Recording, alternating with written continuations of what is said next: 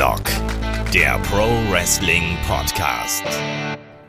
Ja, hallo und herzlich willkommen zu Headlock, dem Pro Wrestling Podcast, Ausgabe 471. Heute mit euren Fragen, unseren Antworten. What the FAQ. Mein Name ist Olaf Bleich, ich bin euer Host. Bei mir ist der David Kloß von MannTV. Wunderschönen guten Tag, David. Hallo, und ich freue mich auf meinen Gesprächspartner, mit dem ich schon länger nicht mehr gepodcastet habe. Genau, der Kai ist nämlich auch dabei. Wunderschönen guten Tag, Kai. Hallo, ich bin nur an zwei Podcasts gewöhnt und David ist dabei, also werde ich heute ganz wenig Redezeit haben. Alman Kai ist wieder da. Yes! Endlich wieder David mobben im Podcast. Ja, wir schaffen es gleich wieder. Ganz genau. Ja, aber gar nicht gemobbt wurde ja von Seiten unserer lieben Community. Also da muss ich ja gleich hier sofort was einspielen und was reinwerfen, weil, liebe Leute, wir haben ein Lied geschickt bekommen, ein Danke Headlock-Lied. Und das spiele ich jetzt hier gleich zu Beginn ein, weil das muss entsprechend gewürdigt werden. Sowas Geiles äh, hat es eigentlich fast noch nie gegeben. Deswegen Feuer frei. Manchmal sitze ich alleine hier in Graz und lausche der Stimme von Michael Shaggy Schwarz. Und manchmal kommt dann wer und stört mich dabei und dann mach ich ne zynische Bemerkung, als wär ich der Kai. Und wenn sie auf der Arbeit sagen, jetzt mach schneller, würde ich sie gerne niederketschen, als wäre ich Meller. Und da das nun das Ende von der Strophe ist, schicke ich ganz liebe Grüße raus an Christen. Ich höre immer wieder Headlock, den Pro Wrestling Podcast, wenn ich Lust auf Pro Wrestling Podcasts hab. Ich höre immer wieder Headlock, den Pro Wrestling Podcast, wenn ich Lust auf Pro Wrestling Podcasts hab. Ich höre immer wieder Headlock, den Pro Wrestling Podcast, wenn ich Lust auf Pro Wrestling Podcasts hab. Ich höre immer wieder Headlock, den Pro Wrestling Podcast, wenn ich Auf Pro Wrestling Podcasts hab. Das ist die zweite Strophe und naja, was sag ich bloß? Ich schau auch AEW mit meiner Liebsten, so wie David Klos. Glaubt ihr, dass Eric Bischoff auf die WCW echt stolz war? Ich hör mal nach bei Head to Head mit UA Markus Holzer. Ihr seht, worauf ich raus will. Ich will mich hier nur bedanken, denn ihr bietet euren HörerInnen hier wirklich so manches. Und da ich Supporter bin, hoffe ich, ihr werdet reich allen voran. Ganz klar das Mastermind, aka Olaf Bleich, denn ich höre immer wieder Headlock, den Pro Wrestling Podcast, wenn ich Lust auf Pro Wrestling Podcasts hab. Ich höre immer wieder Headlock, den Pro Wrestling Podcast, wenn ich Lust auf Pro Wrestling Podcasts hab. Ich höre immer wieder Headlock, den Pro Wrestling Podcast, wenn ich Lust auf Pro Wrestling Podcasts hab. Ich höre immer wieder Headlock, den Pro Wrestling Podcast, wenn ich Lust auf Pro Wrestling Podcasts hab. Denn egal ob AEW oder WWE, denn egal ob New Japan Pro Wrestling oder NXT, denn egal ob WXW und was es sonst noch alles gibt, egal ob WCW in der Retrospektive, höre ich immer wieder Headlock, denn ganz ehrlich, wenn ihr mich fragt, sind die anderen alle unser ferner liefen. Das sag ich jetzt nur in Käfer, denn ich will hier ja keinen Stress. Ich will nur Danke sagen für das, was ihr abliefert bis jetzt und darum danke an Headlock, dem Pro Wrestling Podcast.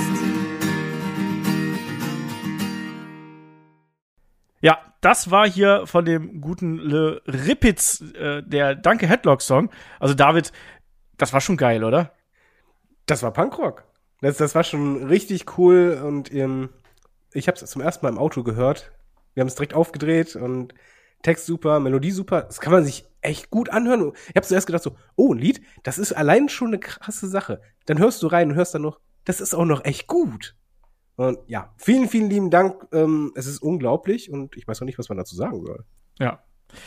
Ich auch nicht. Also ich kann dazu sagen, ich habe das, als ich das Lied bekommen habe, erstmal hier oben so für mich in meinem Arbeitszimmer kurz angehört und dann so die ersten erste Strophe oder so und dann bin ich halt habe ich auf, aufs Handy gezogen oder auf mein Handy angemacht und bin dann runtergegangen zu meiner Freundin und Ja. äh, meinem Sohn Und da habe ich das dann angemacht und Mika ist erstmal dann, äh, gut, er ist im Kreis gelaufen. Ich, ich, ich interpretiere das mal als Tanzen einfach. So. Also er fand's gut. Äh, und Kai, bei dir genauso, oder? Also ohne Kinder. Ja. Also genau, ohne Kinder. Ähm, ich bin, ich bin im Kreis gelaufen. Ja. Bei mir wird das Tanzen interpretiert. Nee, also ich muss wirklich sagen, also allein dieser Aufwand, der dahinter steckt, ne? Also dieses, du musst es ja aufnehmen und den Text schreiben. Und das ist ja nicht, ich setze mich da mal kurz hin, spiele das ein, sondern du spielst da mit der Gitarre ein, dann singst du das noch. Und das wird ja nicht beim ersten Mal komplett durchklappen. Also da steckt schon viel Arbeit hinter, dass sich das jemand macht. Also wirklich Respekt. Und dann ist es auch wirklich gut anzuhören. Also finde ich nur geil. Genau. Dankeschön da nochmal an der Stelle.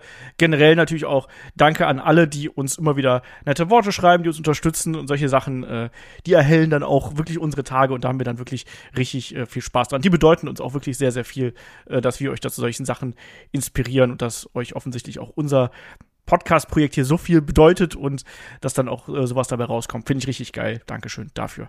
So, äh, genug geredet. Wir haben jede Menge Fragen noch auf Halde gehabt. Wir haben jede Menge neue Fragen geschickt bekommen und damit starten wir jetzt auch gleich durch. Wir machen hier erstmal einen kleinen AEW-Block und äh, da gab es auch ein paar kritische Fragen. Also der Real Sebastian fragt per Discord, äh, nachdem die heile Weltfassade bei AEW zusammengefallen ist wie ein Kartenhaus, also er hat ein bisschen übertrieben, ähm, und das AEW Game Projekt in Stolpern gerät, ähm, muss jetzt ein Umdenken erfolgen. Also er spricht da unter anderem auch so Dinge an wie zum Beispiel MJF mit der Vertragssituation, der Abgang von Cody Rhodes, das hat er noch in einem anderen äh, Fragenblock hier nachgeschoben, da hat er gefragt, glaubt ihr, dass für AEW der Welpenschutz jetzt endgültig vorbei ist und dass man sich jetzt mit dem Abgang von Cody und dem Zankapfel MJF ähm, einen knallharten Reality-Check stellen muss?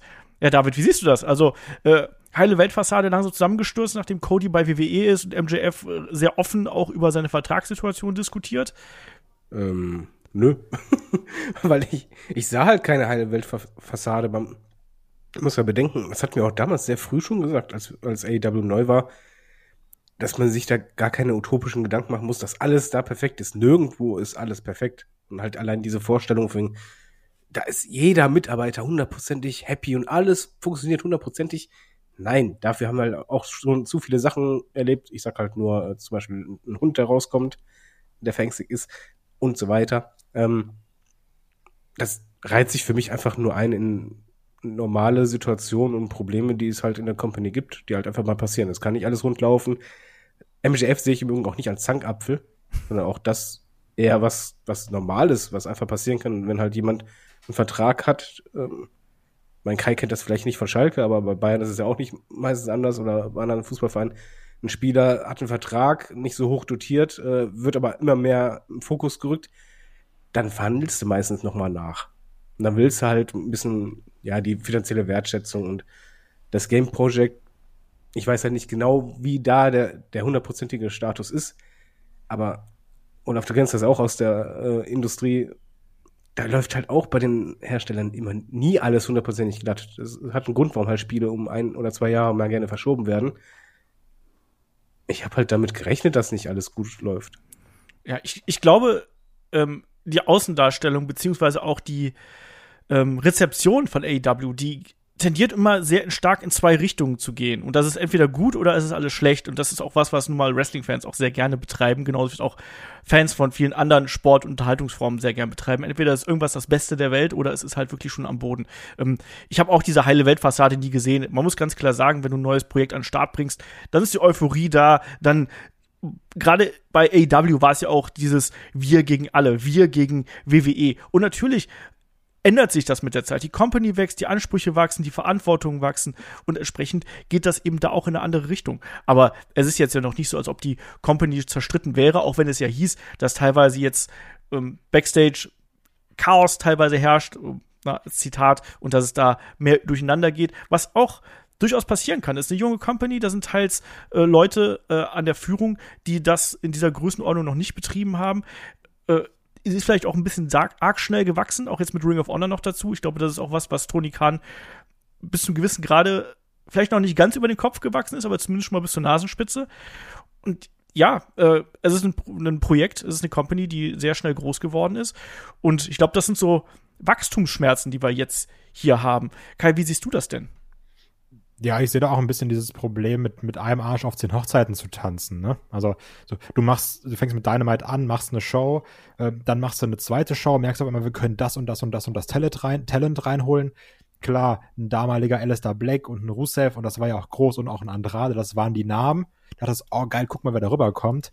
Auf einmal merkst du ja, wir können aber auch äh, Daniel Bryan und CM Punk auf einmal holen. Da sind ja nochmal ganz andere Hausnummern. Auf einmal hast du einen Adam Cole, dann musst du das ganze Talent unterbringen, musst dann noch zwei Shows befüttern. Dann sagst du aber auch noch, ja, wir machen aber auch noch ein Videospiel und wir machen noch das und noch das. Ähm, ich glaube schon, dass sich da auch sehr viel aufgehalst wurde. Jetzt kommt noch Ring of Honor dazu.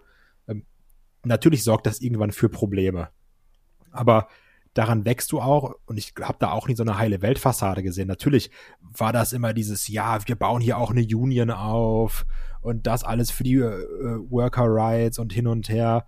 Und das, das hat sich ja auch alles gefunden. Und natürlich ist auch bei AW nicht alles perfekt. In keiner Firma ist alles perfekt. Also auf der anderen Seite siehst du ja auch, bei Raw werden Skripte teilweise während Raw neu geschrieben. Ne? Also ist auch immer noch Wrestling und da ist auch viel chaotisch. Und gerade was die Sache mit Cody Rhodes und MJF angeht, das halt Business, ne? Ja. Also, Mann, MJF ist 26. Also, jede Liga will ihn haben. Also, AEW will ihn halten. Natürlich, WWE will ihn auch haben, weil er super talentiert ist. Natürlich würde ich meinen Marktwert in die Höhe treiben. So, das, das macht doch jeder Fußballer, das macht jeder Basketballer, also jeder Profisportler macht das doch so.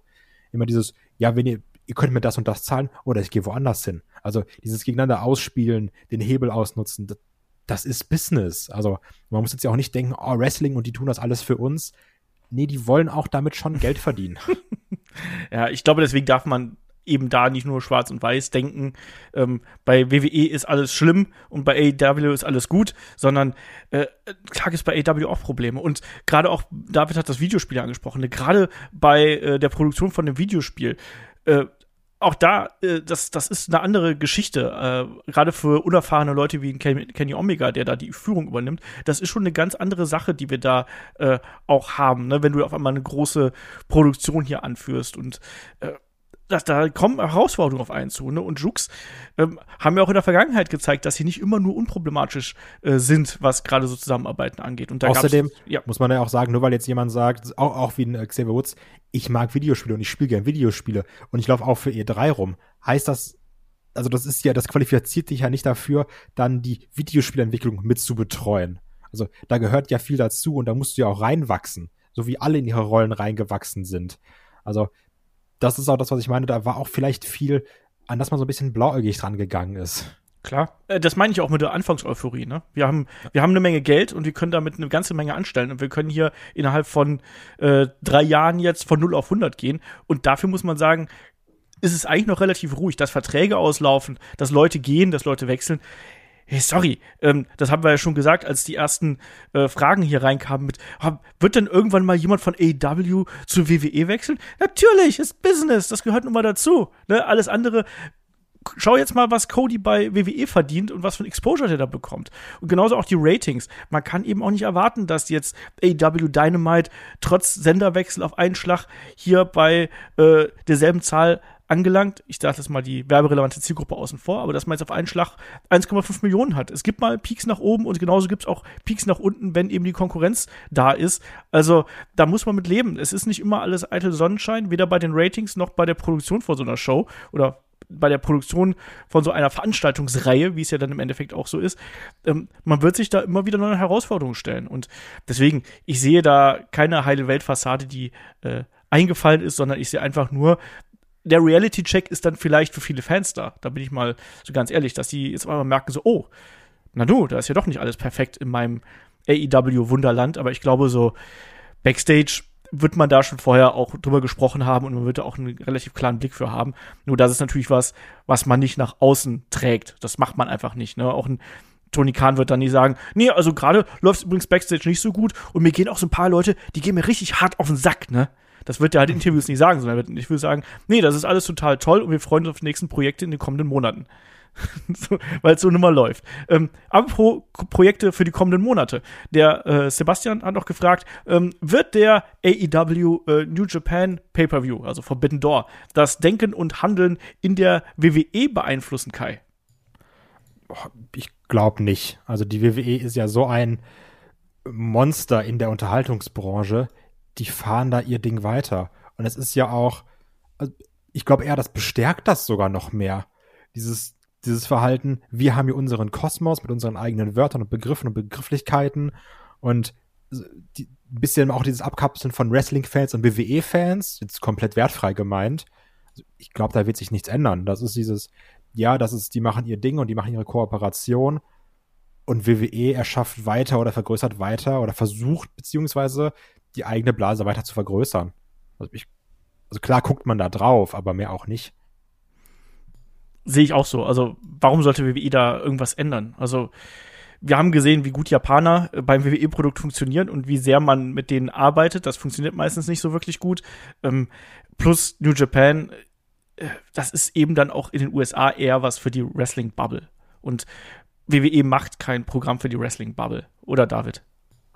Nein, WWE hat äh, einen eigenen Schlachtplan und es sind ja auch zwei komplett unterschiedliche Zielgruppen, muss man mal ehrlich sagen. Ja. Auch wenn unsere Hörer beides gucken, das ist halt schon eher die Seltenheit. Bei WWE hast du halt wirklich diejenigen, die Sports Entertainment gucken, bei AEW eher die Wrestling-Fans. Das ist kein Widerspruch, du hast einfach zwei verschiedene Arten, Richtungen und der AEW New Japan Pay-Per-View, das bedient einfach diese eigene Zielgruppe nochmal, wo ich halt eher sagen würde, ja, das sind so die Internet-Fans, die, die Smart Marks, na, na, na.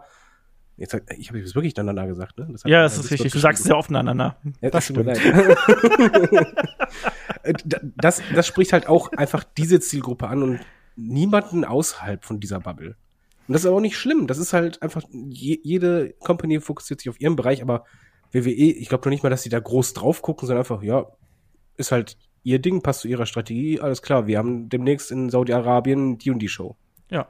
Und deswegen auch hier wieder Business, AEW versucht ja auch, sich am japanischen Markt zu etablieren. Wir haben das gesehen mit der Kooperation ähm, mit New Japan, New Japan World, dass da Dynamite und Rampage äh, da auf jeden Fall auch laufen. Man versucht da ja auf jeden Fall den eigenen Markt zu erweitern. Genau dasselbe macht New Japan. New Japan hat New Japan Strong schon in den USA, aber das ist eben auch was, was in der Bubble ist. Da nutzt man natürlich die Möglichkeit aus, hier mit AEW, wenn man schon so einen äh, Partner an der Seite hat, da versucht man das eben noch auszubauen. Also ne, die andere Ausrichtung und WWE sagt halt, hey, macht ihr doch da, was ihr wollt. Wir gehen nach Saudi-Arabien. Oder wir veranstalten in äh, Cardiff eine riesengroße Show. Oder wir kriegen die Halle für Money in the Bank nicht voll und müssen dann äh, umdisponieren. Auch das kann passieren. Ähm, naja, wir haben noch so ein paar äh, andere Fragen hier. Ähm, der AIC91 fragt, ist Cody der Türöffner für weitere AEW-Stars, zum Beispiel MJF, Jungle Boy, Darby Allen, die zur WWE kommen können und ihren Namen, ihr Theme und weitestgehend ihr Gimmick bzw. ihren Charakter behalten dürfen? Oder glaubt ihr, Cody war da wirklich nur eine Ausnahme, David? Ähm, ich verstehe die Frage dahingehend nicht, weil ich nicht glaube, dass AEW-Stars einen Türöffner brauchen weil es ist einfach klar der Fall, du hast sehr viele junge Talents vor allen Dingen, die haben ihre Verträge und es ist ja realistisch, dass halt einige Talents, wenn die Verträge auslaufen, von beiden Companies Angebote kriegen und äh, dann wechseln oder nicht. Was halt was anderes ist Name. Ich glaube, den Western, die genannten, dem gehört, denen gehört auch selber der Name, also das Markenrecht, also nicht AW. Bei den Themes, ja, ich glaube halt nicht, dass äh, WWE in Jungle Boy den Theme kaufen würde. Nein. Das mag man ja nicht so gerne.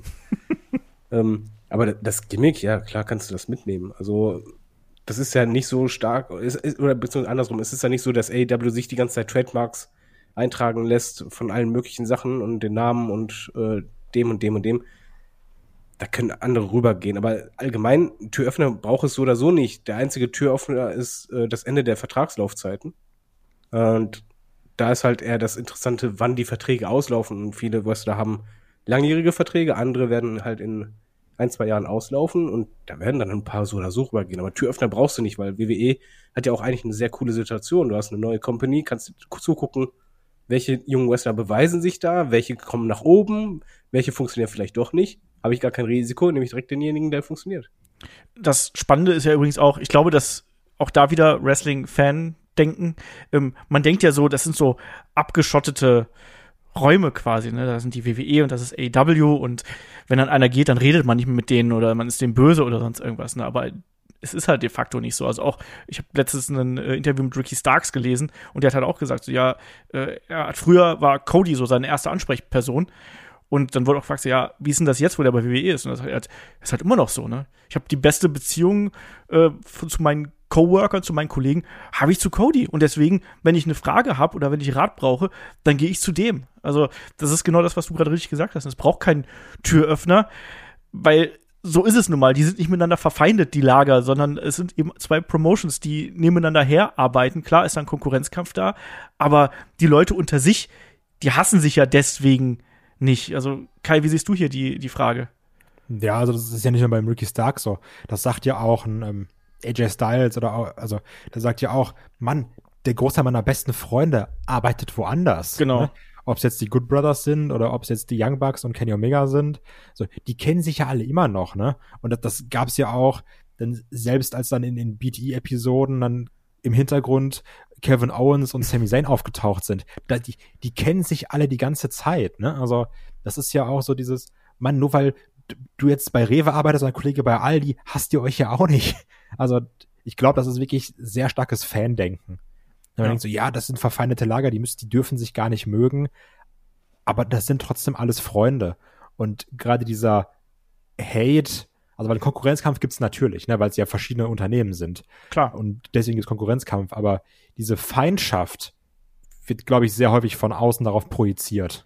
Und das ist wahrscheinlich so der Wunsch nach Motto, ja, so wie damals bei WCW und, und WWF. Ja, genau. Nee, das hast du nicht. Also wieder der Fußballvergleich, wenn halt äh, jemand den Verein wechselt, du weißt trotzdem, da sind halt Fußballer, die, die kennen sich seit Jahren, die haben seit Jahren Kontakt, sind miteinander befreundet. Ich würde halt immer trennen zwischen dem Konkurrenzkampf zwischen zwei Companies, aber die Mitarbeiter können ja trotzdem miteinander befreundet sein. Wer weiß, was die in der Freizeit machen. Es kann genauso gut sein, dass ein WWE-Star mit einem AEW-Star einen Burger essen geht. Ich, ich glaube auch, um das hier ganz kurz einzuwerfen, ich glaube auch, es macht eben einen Riesenunterschied, wie die beiden Companies gerade dastehen. Also AW und WWE geht's beiden gut. Also da gibt's keinen Grund, weshalb man irgendwie äh, neidisch oder irgendwie schlechte Gefühle in andere Richtung haben kann, weil man konzentriert sich ja in dem Punkt erstmal auf sich selbst. Und man hat ja auch in der Vergangenheit gesehen, dass eigentlich tut's einem Produkt nur bis zu einem gewissen Grade gut zu sehr nach einem anderen Produkt zu streben, sondern man kann dann vielleicht versuchen, sich was zu entlehnen, das umzumünzen, zu interpretieren für die eigene Philosophie.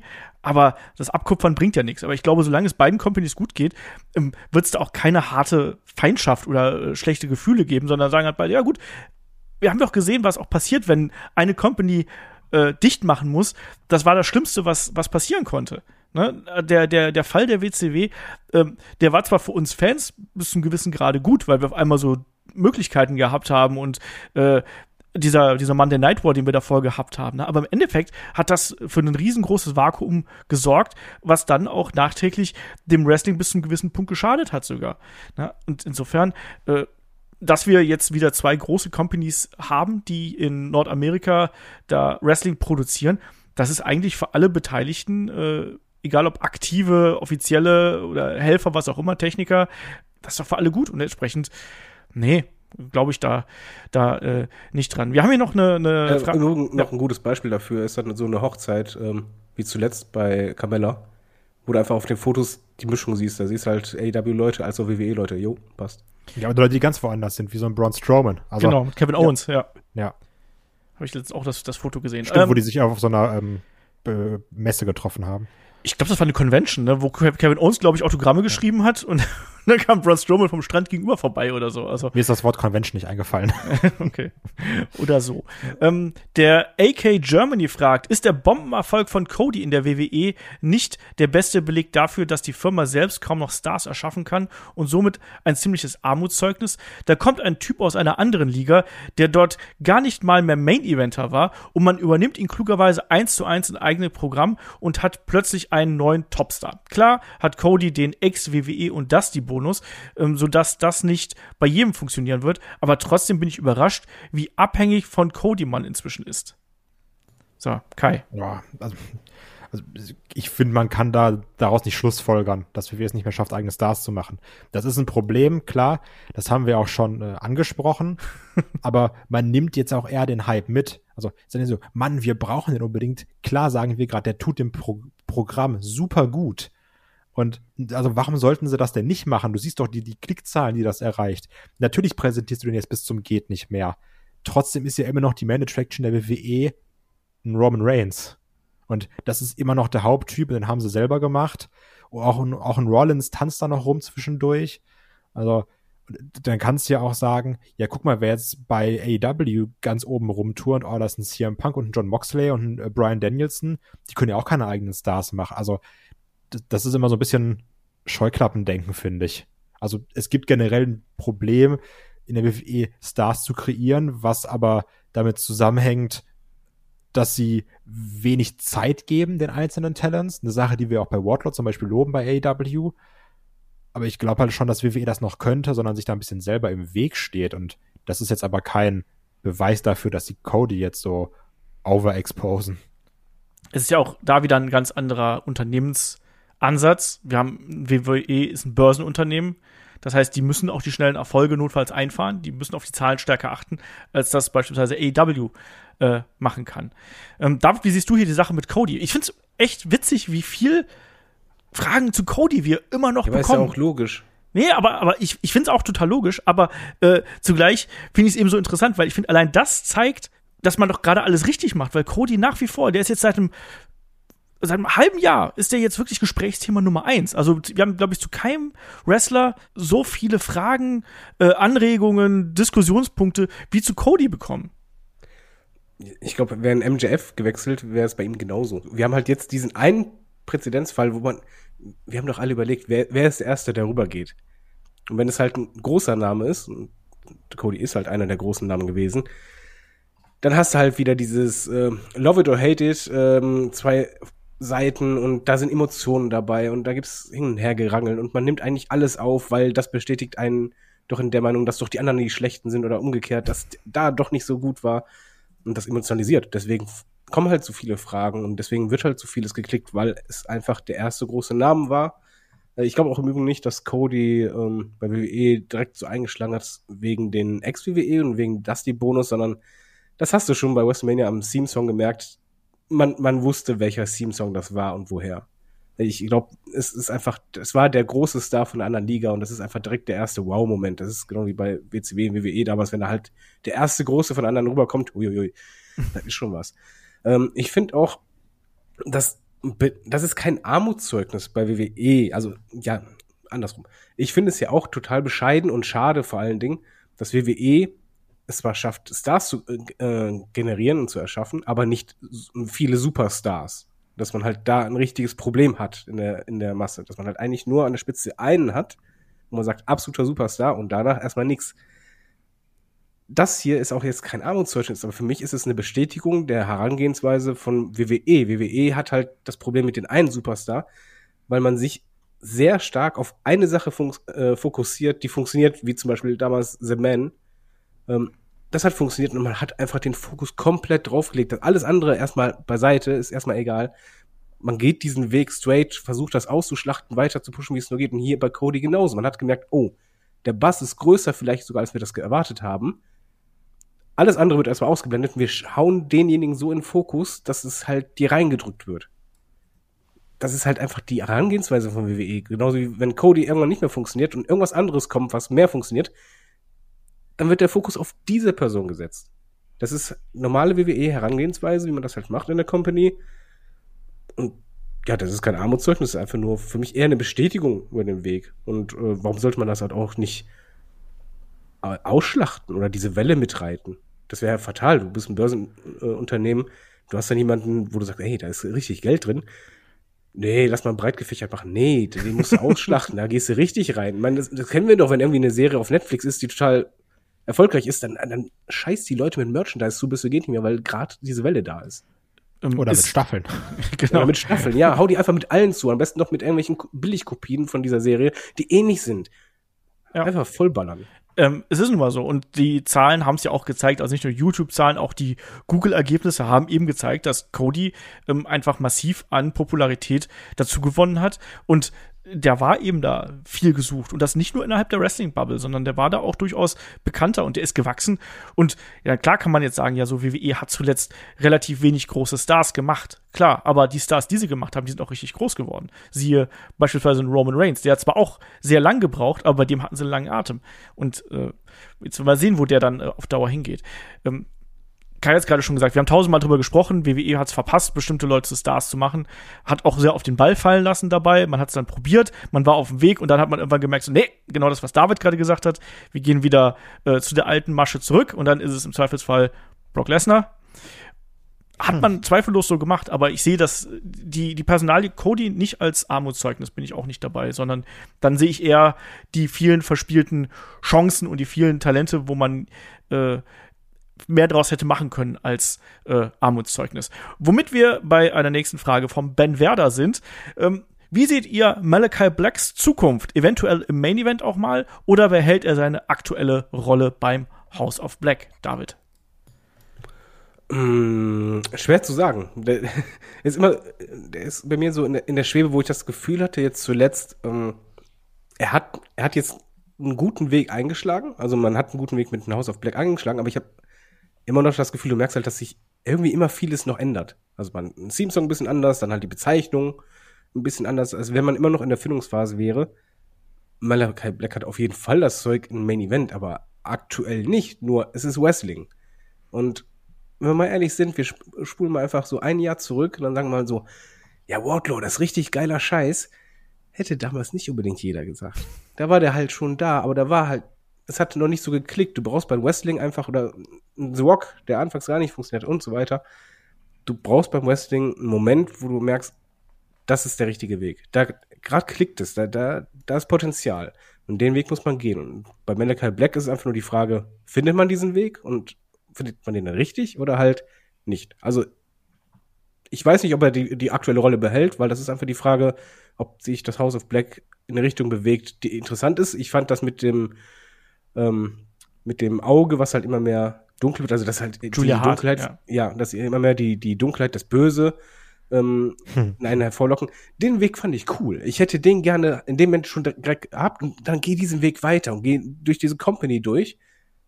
Das hätte bei mir geklickt. Ich weiß aber gerade nicht, ob man den wirklich weitergeht oder das ändert. Ich glaube einfach, Malachi Black ist in so der, der Schwebe und immer noch in der Findungsphase. Kai, ja, also ich habe ja schon in der Preview gesagt, dass ich jetzt mit dem House of Black nicht so mega viel anfangen kann und auch meine Witze über das Julia Hart Dingens gemacht. Ähm, wiederhole ich nicht, dafür nämlich einfach die Preview hören, ist sehr gut geworden. Äh, aber ich glaube eher oder ich bin der Meinung, dass man, wenn man jetzt wirklich den Weg geht und diese Trios-Bells einführt, dass man da das House of Black einsetzen sollte. Und dass man die dafür benutzt.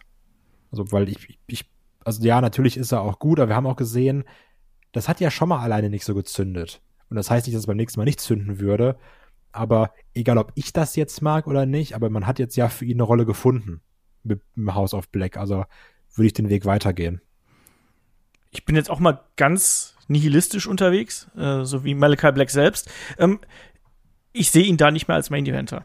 Also, man darf auch nicht vergessen, der Bursche ist auch mittlerweile 37. Und da muss man sich dann eben auch fragen, wo setze ich die Prioritäten in Zukunft, ne? Sagen wir mal, der ist jetzt wirklich in seiner Prime, aber jetzt sagen wir mal, der hat erstmal diese Zeit als ähm, Teil des Black, House of Black dabei. Und dann kriegen wir vielleicht noch ein Trios-Belt, das heißt, er ist erstmal die nächsten anderthalb Jahre beschäftigt. Kann man ja auch geile Fäden mitmachen, das ist ein toller Wrestler. Ähm, aber ich sehe nicht, wo der im Gegensatz zu anderen, vielleicht teilweise jüngeren Leuten, den großen Appeal für die große Zielgruppe hat. Also da sehe ich beispielsweise jemanden wie ein MJF, auch wie jemanden wie ein Wardlow, ähm, deutlich äh, prominenter bei AEW, die man da äh, besser einsetzen kann, die du auch besser, ich sag's mal, in TV-Shows präsentieren kannst oder irgendwelche anderen Aufgaben machen äh, lassen kannst. Ich schätze Malachi Black als Wrestler sehr, aber ähm, bis jetzt ist er hat er überall Probleme gehabt anzukommen. Bei WWE natürlich auch bedingt dadurch, dass man ihn im Main Roster komplett verheizt hat, muss man nicht drüber sprechen. Ähm, bei NXT hat er gut funktioniert, aber eben auch nur in dem kleinen Teich. Und ne, ich bezweifle dran, dass man mit so einem Charakter, ähm, mit, auch mit dem Look, wenn man nicht wirklich etwas sehr zeitspezifisches, was sehr auf den Zeitgeist zugeschnitten ist, 100% trifft, damit er funktioniert. Und ich glaube, diese dunkle, mystische Geschichte, ähm, das ist nichts, was dauerhaft als einzelner Main-Eventer funktioniert, sondern eben eher ähm, was dann so vorübergehend mal funktionieren kann, aber nicht dauerhaft als großer Main-Eventer. Deswegen sehe ich den eher im Midcard, Upper Midcard-Bereich, Tag-Team-Bereich, als dass ich den da im Main-Event sehe. So. Schwierige Kiste, weil ich mag den ja eigentlich auch total gerne, aber ich mittlerweile Ja, ich bin, auch, ich, bin ich an dem Punkt angelangt, dass ich sage so, äh, ich glaube, das wird nichts mehr so richtig. Ist ja auch, auch da, es kann nicht jeder Main-Eventer sein, ne? Das geht Ich halt muss immer. aber, aber übrigens trotzdem sagen, dass ich die Aussage mit, der ist schon 37 nicht unterschreibe, weil 37 ist immer noch ein sehr, sehr gutes Alter. Ich wollte es gerade sagen. Ja, aber, aber ich rechne, ich, ich rechne da ja perspektivisch. Also dann, dann, der, der wird den, wird, man wird nicht Ja, Moment, aber die Frage war ja nicht, ob, ob das jetzt ein Main-Eventer wird, also, also auf Dauer, sondern eventuell mal im Main-Event. Da- Ich kann mir das vorstellen, dass er mal im Main-Event Das war die äh, stehen Frage. wird. Ja, aber ich glaube nicht, dass er jetzt ein dauerhafter Main-Eventer sein wird. Das habe ich auch gesagt. Das, Ich das- hab, muss aber auch sagen, ich habe auch keinen Bock auf eine Main-Event-Fehde mit Alistair, also mit Malachi Black, ne? Der sagt immer nur das kryptisch Gleiche, was keinen Inhalt hat und fertig. Ja, deswegen bleibe ich dabei. Es, beim Wrestling habe ich einfach schon zu oft gehabt, dass ich Leute uninteressant fand und dann wurde halt irgendwas gewechselt und plötzlich Das meine ich. Gut, Aber- gutes Ding. Ähm, Bray Wyatt fand ich zwischenzeitlich total langweilig. Dann kommt da das Feed raus, so, jo, nehme ich. Das meine ich ja genau, was mit dem Zeitgeist. Ne? Also ich glaube halt eben, das kann funktionieren, wenn du irgendwas bringst, was halt gerade absolut on point ist. Und irgendeine Charakterentwicklung. Irgendwas, was, was klickt und das Genau. dann reiten und deswegen, ich, ich schließe es einfach, ich möchte es noch nicht ausschließen. Ich würde halt sagen, aktuell nein, auf keinen Fall. Aber deswegen, ich, ich traue einfach zu vielen Western immer irgendwas zu, wenn du halt irgendwas änderst und dann bumm. Ja. Ähm, der Ultimate Warrior fragte, wie seht ihr die Auftritte von Tony Khan vor der Kamera? Sind die zu viel, zu wenig? Ist er zu gehypt auf sein eigenes Produkt? Seht ihr Gefahr, dass er zu einem Shane O'Mac wird, den man am liebsten nicht mehr sehen will, Kai? Also, ich finde, der ist keine On-Air-Persönlichkeit. Das ist so, das ist, ist ja auch ein Stück weit sympathisch, aber er wirkt immer wie ein Fanboy, der super nervös vor dem Mikrofon ist. Wie so ein Rebenscheinwerferlicht manchmal. Ähm, und es ist ja auch schon zum Meme geworden mit Tony Khan, Major Announcement. also, ähm, nee, da, da muss er noch so ein bisschen an seiner, wenn er wirklich häufiger vor die Kamera tritt, da muss er noch an seiner Ausstrahlung arbeiten. Weil der wirkt da nicht so souverän, aus den zuvor genannten Gründen. Muss man auch dazu sagen, muss er natürlich auch nicht, ne? Weil er, er ist ja ein Geschäftsmann. Also eigentlich dieses vor der Kamera stehen ist ja auch immer nur vor ähm, zu bestimmten Momenten, aber eben natürlich auch in äh, Pressekonferenzen und so. Ja. Aber wenn das macht, Ja, muss er ja. es halt können, ne? Ja, ja, eben, ganz klar. Aber auch da, auch da muss er halt noch dran arbeiten, ganz klar. David, wie siehst du das? Wie siehst du Tony Khan als Persönlichkeit? Du merkst ihn das Alter an. Also er ist halt schon noch ein Jüngerer und er ist halt nicht so erfahren vor der Kamera, was halt interessant ist. Ich finde, in den Interviews und auch bei den Pressekonferenzen fu funktioniert er voll gut, weil der da halt normal spricht. Wenn er hingegen bei Dynamite oder sonst was auf der Rampe steht oder im Ring steht, hat er die Angewohnheit immer so dieses übertriebene Schreien und, und halt so, ja, nicht Overacting, sondern er versucht halt zu animieren. Und das funktioniert halt gar nicht. Dann wirkt es halt wirklich so wie so ein bisschen, nicht so Schu- Schultheater, wo jemand voll nervös ist und äh, hibbelig. Und, oder ein Fan, der jetzt gerade was, äh, was sagen kann und dann heizt man an, so, hey, hier in Houston, uh, uh. Ähm, schwierig. Also ich, ich, ich hätte aber nichts dagegen, wenn er das halt, wenn er seine Ankündigung weiterhin macht, nur halt, gib ihm mal einen Coach beiseite, der mal ein paar Stunden mal sagt, wie du vor der Kamera, vor dem Publikum vor allen Dingen, redest, weil sobald der, wie gesagt, bei den Pressekonferenzen ganz normal spricht, mit Presseleuten und auf Fragen reagiert, absolut souverän. Das kannst du dir richtig gut geben. Äh, da ist er auch sehr sympathisch. Nur halt im Ring oder halt auf der Rampe, dieses Publikum animieren, das finde ich sehr schwierig. Äh, aber gib ihm Zeit, lass ihn das machen. Was ich angenehm finde, gebe ich halt zu, ich entnervt mich halt ein bisschen durch diese Art. Es passiert aber viel zu selten, dass, dass ich mich darüber aufrege. Also schlimm fände ich das, wenn er jetzt irgendwie jede zweite Woche rauskommen würde. Sondern die machen das zum Glück sehr selten. Deswegen nehme ich das mit. Ich sag mal, solange nicht Thunder Rosa sein neuer Promo-Coach wird, ist alles gut. Rede immer dazwischen, wenn der andere spricht. Ganz genau das. Ähm, ich mache mal so ein bisschen weiter hier mit dem, mit dem äh, Geschäftsblock. Der äh, Lerip jetzt hier, unser äh, Komponist und Sänger. Singer-Songwriter. Genau, Singer-Songwriter, richtig. Ähm, er hat ja er hat einen ganzen Fragenblock, äh, aber ich versuche das gerade so ein bisschen zu sortieren. Ähm, was haltet ihr im Jahr 2022 eigentlich von den Nielsen TV-Ratings? Einerseits sind sie wohl immer noch ein wichtiges Tool zur Messung des Erfolgs, andererseits sind wir im digitalen Zeitalter und viele Leute streamen sich ihre Wrestling-Shows vor allem global über die jeweiligen Online-Portale. Kann man mit den Ratings überhaupt noch eine objektive Bewertung des Erfolgs vornehmen? Und dann schließe ich noch daran an, weil er so eine Doppelfrage gestellt hat. Äh, AEW scheint momentan Schwierigkeiten zu haben, die goldene Grenze von einer Million Zuseherinnen zu knacken bzw. zu halten. Denkt ihr, dass man sich Sorgen um die Company machen muss oder dass ihre Zahlen dennoch gut genug sind, um noch viele Jahre weiter zu bestehen? So, normalerweise ist David hier unser Zahlen-Ratings-Mensch und du bist Social-Media-Mensch, also entsprechend gebe ich dir als erster die Frage hier. Ganz klares, äh, die Ratings sind wichtig. Äh, allerdings gibt es einen Unterschied zu früher. Also bei WCW und ähm, WWF beim bei den Night War hattest du halt die Ratings als einzigen großen Faktor, wo du halt sagen kannst, okay, daran kann ich objektiv vergleichen, wer ist gerade besser oder erfolgreicher. Das hat sich halt, wie er schon gesagt hat, geändert. Es gibt halt verschiedene Plattformen und es ist breiter gefächert. Die Leute, man, wir sehen es ja bei uns auch, ähm, wir gucken Dynamite ja auch nicht im Fernsehen, so gesehen, sondern halt über Streaming-Dienste und ähm, oder Abo-Modelle du musst halt mehr Zahlen nehmen. Wir nehmen bei uns zum Beispiel manchmal auch nicht nur Facebook, sondern wir nehmen halt auch TikTok, äh, Instagram, na, na, na. Na, na, na. David tanzt jetzt na, auch na, na, na, na, na, na. Baby, give it up, give it up. ähm, Wir nehmen TikTok, TikTok. du nimmst halt einfach mehrere Plattformen und ähm, das wäre für uns natürlich interessant zu wissen, nur wir wissen es halt nicht. Wir sehen, das sind Zahlen, die wir leider nicht einsehen. Die TV-Ratings können wir einsehen, aber wir können jetzt zum Beispiel nicht sehen, die genauen Fight-TV-Abo-Zahlen oder wie viele Leute haben da gerade Dynamite geschaut. Und das fließt aber alles bei der Company ja ein.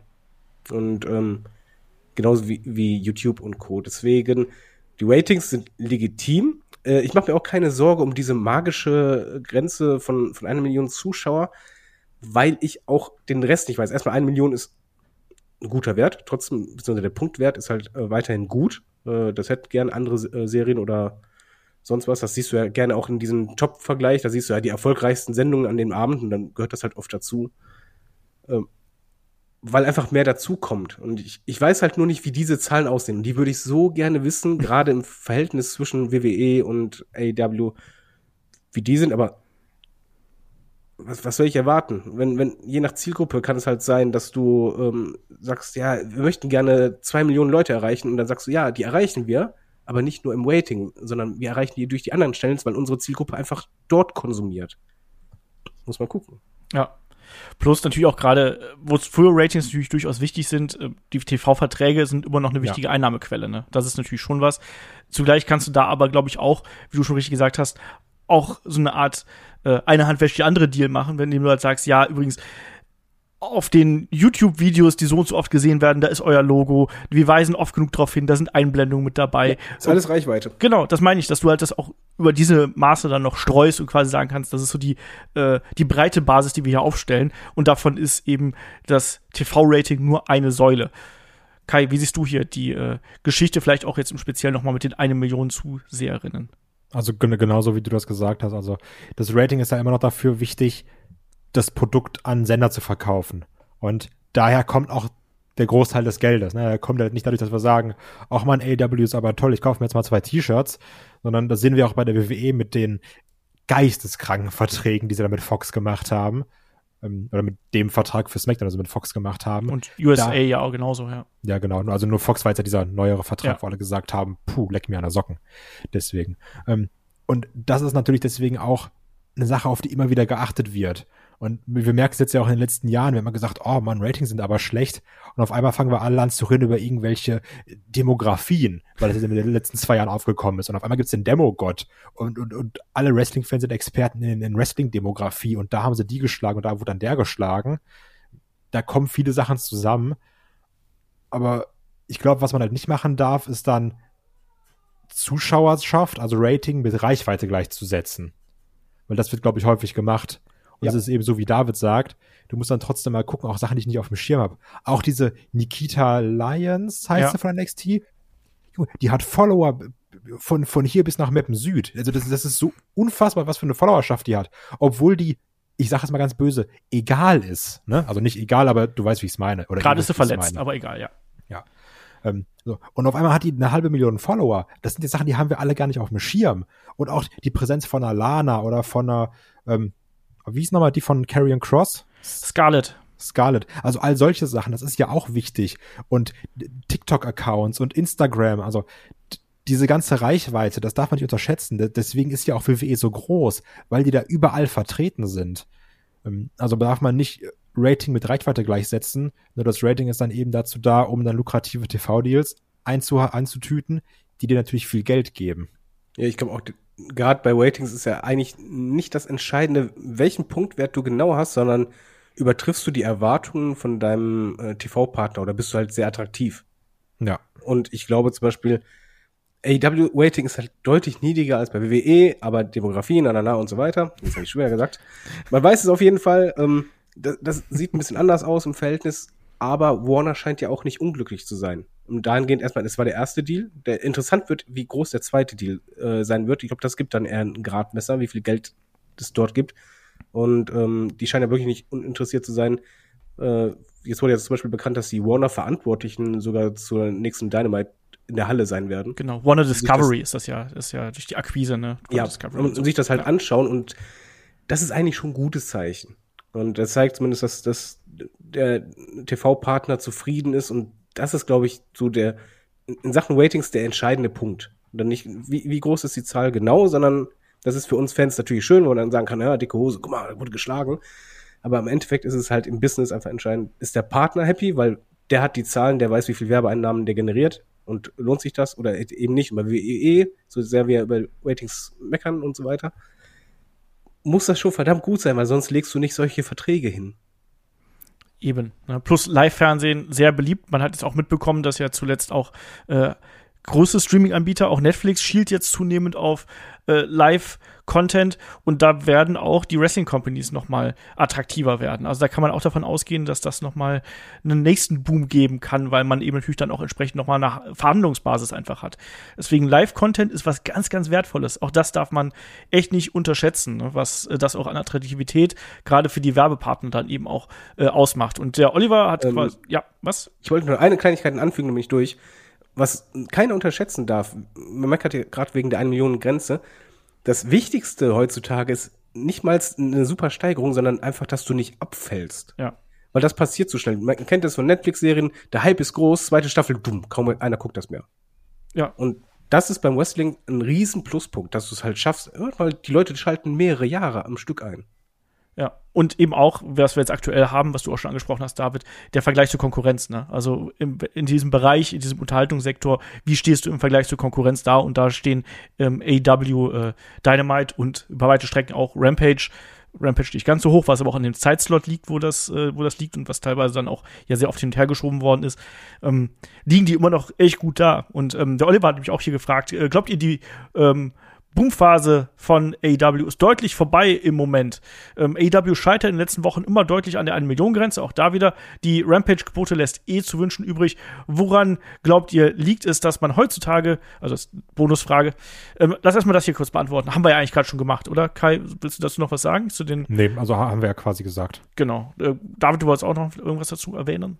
Ähm, ich würde sagen, die Boomphase ist, ist nicht vorbei, sondern man hat halt, wie bei jeder Entwicklung, das hatten wir vor zwei Jahren mal im Podcast gesagt, dass wir so einen Wellengang erwarten, dass das normal ist. Es gibt halt diese Peaks und dann geht es wieder ein bisschen runter und die Frage ist halt, wie weit geht es runter? Weil dieses Plateau nach unten ist das Entscheidende als und nicht das Plateau nach oben. Das ist bei allen Produkten, auch bei uns zum Beispiel. Es ist bei uns nicht interessant, ob wir einen Tag haben, wo wir so und so viel äh, Einschaltquote bei äh, so viel Views haben oder User auf der Seite, sondern was ist unsere, unsere Basiswert? Können wir den halten? Können wir den heben? Und es wird immer wieder so Wellenbewegungen geben. Hast du bei WWE auch. Das ist normal. Plus, du verkaufst ja auch nicht zum Beispiel Werbung mit dem Maximum, was du machst. Du sagst ja nicht, Ja. wir haben übrigens auch mal vier Millionen Zuschauer gehabt. Wir, ne, das versprechen wir euch jetzt, sondern du sagst ja dann eher, das ist der Mittelwert und wenn es da landet. Und der Mittelwert bei AEW ist aktuell irgendwo bei 900.000 bei Dynamite, würde ich jetzt mal so Pi mal Daumen schätzen, 900, 950.000. Und das ist noch immer sehr ordentlich. Vor allem, wenn man auch bedenkt, auch das darf man nicht vergessen, die Show ist noch nicht so alt. Ähm, und Ja, da, du brauchst einfach nur die, Jahre äh, als Diagramm machen, da siehst du eigentlich eine schöne Entwicklung. Da, die würde ich wirtschaftlich mal mitnehmen. genau das. Ähm, und dann fragt er noch, äh, woran liegt äh, es eigentlich, dass man heutzutage kaum noch Fanplakate im Publikum sieht? Früher hat man teilweise kaum die Leute vor lauter Plakaten gesehen. Und da sage ich, ich. Ja, sorry. Oh, da, da würde Kai ausrasten. Gib direkt den Vordermann und klappst du den Hit. ich sag nur, geh mal auf ein Konzert. Wie viele Leute haben da ihr Handy und filmen den ganzen Scheiß? direkt auf die Fresse hauen. Ja. Ja, genau deswegen beiden. Also selbst die Plakate wurden von Handys abgelöst. So hasse ich auch wie die Pest, aber nervt mich, also nervt mich trotzdem, aber nervt mich weniger. Weil wenn ich jetzt überlege, ich fliege hier von Kackessen irgendwo nach Amerika und vor mir steht einer mit so einem The Guy Behind Me Can't See Dingens, dann hau ich den tot. Schön, dass du da so entspannt rangehst. Ja, es, wie beim Wrestling, sag mal auch mal, ich bring dich um. Ja. Nee, aber das, also das ist wirklich, das, das ist, ähm, das ist nervig. Also Nein. Ich, ich schieß mal kurz dagegen. Ich, ich, liebe diese Plakate. Ähm, hoffentlich, wenn du irgendwann dein ganzes Leben gespart hast, um nach WrestleMania zu fliegen, hoffentlich steht nee, zehn es, es, Leute gibt vor aber, dir. es gibt, es gibt aber sieht eh nichts, weil er so klein ist. Moment, es gibt ja einen Unterschied zwischen ich liebe Plakate oder man, ich halte die Plakate einfach drei Stunden lang hoch. Das brauche ich nicht, aber ähm, ich glaube, das hat unterschiedliche Gründe. Zum einen, wo es ist, das macht immer sehr viel aus. Und ich glaube auch die Demografie im Publikum, weil das ist zum Beispiel meiner Frau aufgefallen, bei AEW gibt es deutlich mehr Plakate als bei WWE. Und ich glaube, das ist einfach auch eine Frage des, ähm, wie sehr feierst du dich auch ein bisschen selber oder möchtest du im Fokus stehen? Und ich glaube halt, die Kiddies machen das nicht immer, beziehungsweise die Eltern erst recht nicht. Ich glaube, da sind dann eher die, die jungen Erwachsenen, die halt sagen, hey, Party, und es, es gibt ja auch mittlerweile diese ganzen ähm, Schilder, die sich auch auf was anderes be äh, beziehen. Also äh, Videospiele. momentan gibt's ja Videospiele oder, oder halt, ähm, ja, Simon gibt mir einen Daumen nach oben ähm, für What's Culture. Äh, es, es gibt verschiedene Sachen, aber ich, ich mag die sehr gerne. Ich, ich finde, du siehst auch bei den beiden Companies einen starken Unterschied von der Menge der, der Plakate, aber es wird eh nie mehr sein wie früher, weil früher war das, muss man einfach realistisch sagen, du gingst dahin, du hast dein Bier genommen, du hast nicht nur Wrestling geguckt, sondern du hast eigentlich in der Zeit eine Party gehabt. Ja, und auch da wieder, da, da streue ich hier noch die Frage von dem Le Ripitz hier noch ein, der äh, fragt hier, äh, WWE bedient eher die Casual-Zielgruppe, AEW Hardcore-Wrestling-Fans, stimmt ihr dem zu? Und inwiefern macht sich das eurer Meinung nach bemerkbar? Ich glaube auch, dass das hier durchaus ein Indikator dafür ist. Du hast bei WWE, ich sag's mal, viele Zuschauer, die sich auch gern berieseln lassen wollen, die gehen dahin, so wie zu einem, wie zu einer Show einfach. Ne? Ja, die auch nicht so eine Riesenbindung haben müssen, zwangsläufig. Genau, die, die lassen sich da unterhalten, die schauen sich das an, die sagen, ja, finde ich cool, finde ich nicht cool, ich filme vielleicht auch mal was mit und ich freue mich darüber, wenn ich mit jemandem ein Selfie machen kann oder sonst irgendwas. Aber, ne, es ist eine andere, es ist eine andere Herangehensweise. Während bei AEW eben diese Hardcore-Crowd mit da ist, wo du dann auch noch viele dabei hast, die sagen, ja, damals in den 2000ern, 90ern oder sonst irgendwann, da war das geil und ich möchte auch hier mal im TV vertreten sein. Auch da wieder ein Ja, Teil. beziehungsweise die wollen Teil der Show sein. Genau, die wollen Teil Das der merkst Show du ja bei sein. den, bei den Promos gerade, wenn halt, bei WWE ist es eher ruhiger, also ich, ich gucke mir dieses Programm an, ich lasse mich gerade unterhalten und bei AEW hast du halt viele Chants, die halt einfach nach, auch denjenigen, der redet, beeinflussen sollen. Also du möchtest Teil dieser Promo sein und Teil des Matches und ja, das sind einfach unterschiedliche Zielgruppen.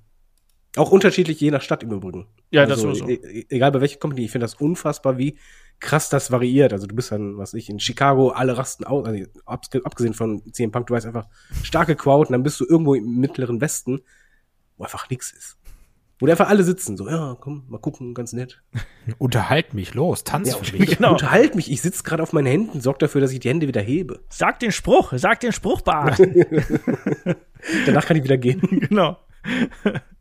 Ähm, noch eine Frage hier Richtung, Richtung AW. Thomas der Zweite hat gefragt, was haltet ihr von einer Invasion einer Frauen-Wrestling-Liga bei AW? Eine Invasion-Zusammenarbeit bei den Männern haben wir mit New Japan bzw. Impact oder auch äh, Ring of Honor, hm, komisches Beispiel, aber egal, ähm, ja schon gehabt. Ähm, könnte das äh, äh, Richtung äh, Women's Wrestling bei äh, AEW etwas aufwerten?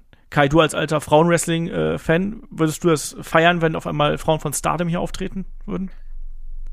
Also ist wie bei allem, wenn es Sinn macht, dann ja, es machen, um es zu machen, dann nicht. Also, ne?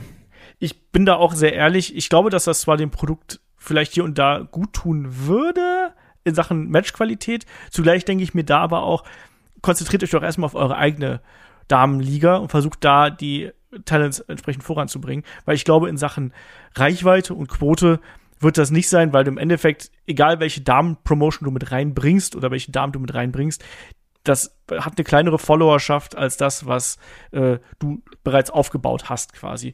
Entsprechend unterstützt du damit vielleicht jemanden, aber du holst dir damit nicht unbedingt mehr äh, ja, Publikum oder mehr Augen auf die, auf die Show. David, wie siehst du das? Ich bin mal strenger. Ich sag mal, ein Invasion Angle würde halt der Wrestling, äh, der Women's Wrestling Division bei AW eher schaden. Weil man hat nicht das Problem, dass es zu wenig unbedingt sind, sondern einfach, dass die, die da sind, an denen muss man arbeiten. Ich brauche Charaktere. So ein Invasion Angle kannst du keine Charaktere richtig formen. Die brauchen unbedingt Training bei Promos und äh, Hintergründe. Ich muss eine Identifikation haben, wofür steht jede Wrestlerin. Da ist man langsam bei, aber das ist noch ein langer Weg und darauf muss man sich fokussieren. Also Invasion Angle wäre Katastrophe. Frage vom AIC91 nochmal. Äh, wie erklärt ihr euch die negative Entwicklung äh, der WWE Hausshow-Besucher in den letzten Jahren? Also mal abgesehen von der Pandemie, haha. Ähm, liegt es an den Ticketpreisen, den mangelnden Stars, ähm, der Overexposure an WWE-Content im Allgemeinen oder hat es vielleicht ganz andere Gründe? David. Oder Kai, wer will? Äh, bei mir ist es gerade ein gutes Timing dahingehend, weil wir das vorgestern ähm, mit meinem FIFA-Club, da hatten wir das in der Party sogar als Thema. Also wir hatten das Thema äh, Wrestling, dann kam halt raus, wer alles Wrestling guckt. Und da kam auch das Thema House-Show. Und ähm, keiner ist in den letzten Jahren hingegangen, also jetzt vor Corona auch, äh, ist hingegangen aus, alle hatten zwei Gründe, die identisch waren. Zum einen war halt einfach, da sind ja eh nicht die großen Stars. Dann wurde halt natürlich gesagt, ja, früher, ich kenne das ja auch bei meiner ersten WWE-Show, da war halt alles dabei. Da war halt äh, Shawn Michaels dabei, Ric Flair, dann, ET, ETC. Aber ihr, ihr, wisst, was ich meine. Das sind auf jeden Fall, es waren wirklich die dicken Namen. Und dann bei meiner letzten Hausshow, da war ich mit dir, Olaf, da habe ich gedacht, ja, kein Main Eventer vertreten, schade. Und zum anderen waren es die Ticketpreise. Und nicht nur die Ticketpreise, sondern allgemein die Preise. Und wenn du da den schönen Abend machen willst, dann latzt du halt nicht nur dahin ähm, für, für dein Ticket, sondern da willst du auch was vor Ort äh, zu essen holen, zu trinken holen. Das ist nicht so billig. Dann am besten als Family-Mann äh, mit Kindern möchtest du nur T-Shirt, Merchandise holen zu unfassbar frechen Preisen. Das ist arschteuer. Und wenn ich dann einfach das Verhältnis sehe, und das war das Argument, worauf wir uns geeinigt haben, einfach das Argument, so viel Kohle und ich sehe halt, ja, so eigentlich was Irrelevantes und vor allen Dingen, ich sehe nicht alle Topstars oder die Mega-Star-Power. Das ist es mir nicht unbedingt wert. Dafür gebe ich das Geld gerade lieber für was anderes aus. Ich weiß halt nicht, ob das global ist, aber wir konnten uns darauf einigen, da war ich sehr überrascht. Ich sehe es eigentlich genauso wie David. Also auch, auch was jetzt hier der Kollege genannt hat, das, das ist, also all diese Gründe treffen zu. Also es geht natürlich auch um die Ticketpreise, weil das ist frech teuer. Also auch als ich in Hamburg war, ähm, dann gesagt, komm, wir machen uns einen witzigen Abend, dann das zu fünft hin. So, wenn du dann auch weit vorne sitzen möchtest, zahlst du mindestens 110, 120 Euro für eine Karte. Und wenn ich dann überlege, dass deine Familie hingeht, und du musst dann da vier Tickets kaufen. Gehen wir mal so von 100 Euro aus, was einfach zu rechnen ist. Zahlst du 400 Euro für Tickets. Dann musst du ja noch Verpflegung und sowas holen, was dann natürlich teuer ist. Dann irgendwie Pommes und Cola, dann packst du da nochmal bestimmt mindestens 50 Euro drauf. Die Shirts da. Das ist nicht normal, wie teuer die sind. Das ist ja, nicht witzig. Krank. Die kosten wirklich teilweise, also die sind teilweise teurer als im Online-Shop mit Zoll. Also du zahlst da 35 oder 40 Euro für ein T-Shirt, ne? Und jedes Kind rennt da mit, diesem, mit diesem normalen Plastik-Billo-Belt rum, die sie da für 30 Euro verkaufen, ne? Also das ist alles unverschämt teuer. Und die Motivation bei mir war auch am Anfang immer dieses, ich will die mal sehen, ne? Und wenn du das dann zweimal gemacht hast, dann ist auch gut, dann hast du die mal gesehen. Und es ist auch, wie David sagt, da kommen jetzt ja auch keine großen Namen mehr mit. Da sind keine Stars, wo du sagst, oh krass, guck mal, der und der ist da. So, natürlich, ich habe mich damals gefreut, da habe ich Age gegen Randy Orton gesehen. Die hatten auch Spaß, hat Bock gemacht, ne? Aber wenn du das jetzt mal vergleichst mit, wer da mal auf so Touren unterwegs war, ne? Natürlich auch wieder dieses Problem, weniger Stars oder Stars nicht mehr so wie früher. Aber ich glaube wirklich, der Hauptgrund ist, das ist alles unverschämt teuer. Plus, also klar, die Preise sind natürlich eine Geschichte. Jetzt gerade aktuell ähm, mussten ja Leute, allgemein fast jeder äh, mehr auf das Geld schauen, einfach weil gerade die Preise äh, so in die Höhe schießen. Wir müssen nur Richtung Cardiff schauen, was da die Tickets gekostet haben. Und da habe ich dann auch gesagt, so nee, also. Oh, ist das frech, ne? Ich das bin, ist wirklich dreist. Ich bin halt nicht bereit dafür 200, 250 Euro für unterm Dach sitzen zu bezahlen, plus dann nochmal Anreise und Hotel und keine Ahnung was für zwei Tage Wrestling. Na, da, nee, also ich liebe Wrestling, aber da muss auch noch, äh, da, für das Geld, was ich da ausgeben würde, kann ich äh, zwei Wochen mit meiner Familie in Urlaub fahren. so, mal, so ganz nebenbei. Und ähm, das ist es mir dann nicht wert. Also, plus, man darf auch nicht vergessen, dass, ähm, um auf die Hausschuss zurückzukommen, dass da eben auch noch der Punkt reinkommt, ähm, auch die Interessen der äh, Menschen ändern sich. Und Wrestling ist momentan halt eben nicht so mega populär einfach. Da sind andere Unterhaltungsformen, sind unterhaltsamer, sei es jetzt irgendwelche äh, Konzerte oder andere Sportarten. Es Die gibt auch günstiger sind. die günstiger sind, ja, die vielleicht auch leichter zu erreichen sind. Ähm, auch mal ins Kino gehen, was auch schon teu- teuer genug ist, ne? Also äh, da spielt ganz, aber ganz ich, vieles ich mit muss, rein. da, muss mal kurz äh, reingrätschen. Zum Beispiel damals, äh, die, ersten, also bei der ersten Hausshow, ich habe mich so gefreut, das habe ich zum Geburtstag geschenkt bekommen. Ich, ich hatte fast Pipi in den Augen vor Freude, weil ich einfach nur dachte, oh mein Gott, ich sehe sie mal. Und die, die ersten drei Hausshows, die ich hatte, da würde ich immer noch hingehen. Aber da war halt wirklich Star Power sondergleichen. Du hattest das Gefühl, du würdest gerade zu einer War-Sendung kommen, nur halt ohne Promos.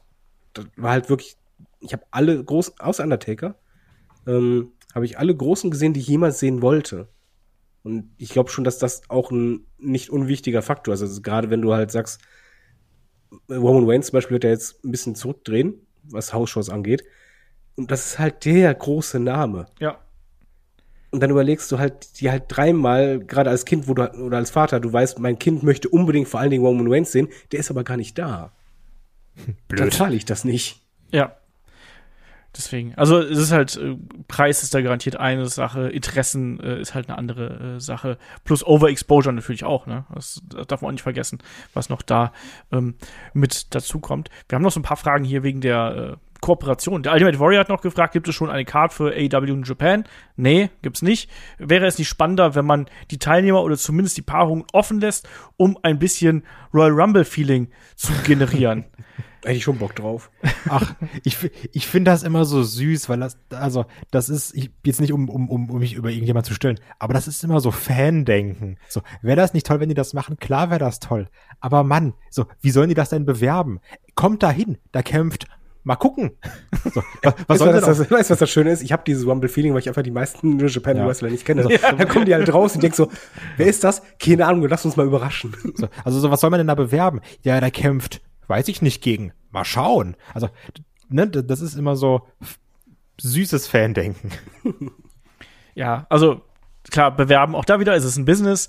Ähm, ja, ich fänd's, ich fänd's auch nett. Ich meine, früher hat man sowas ja probiert, aber gerade wenn du ein fremdes Produkt in einem fremden Markt bist, ähm, dann willst du ja trotzdem irgendwie schauen, dass du da äh, auch die entsprechende, entsprechende Exposure bekommst. Offensichtlich hat das ja schon sehr gut funktioniert. Ähm, also die, die Halle ist ausverkauft, man hat da die Tickets in kurzer Zeit abgesetzt, also man hat da entsprechend einen Kern getroffen. Also theoretisch zumindest für die äh, Ticketverkäufe bräuchte man jetzt nichts mehr anzukündigen, aber es gibt natürlich dann auch noch sehr viel mehr drumherum und es ist ja dann auch schon attraktiver, gerade auch in Sachen Storytelling, wenn du eben sagen kannst, ach übrigens, der trifft auf den, der trifft auf den.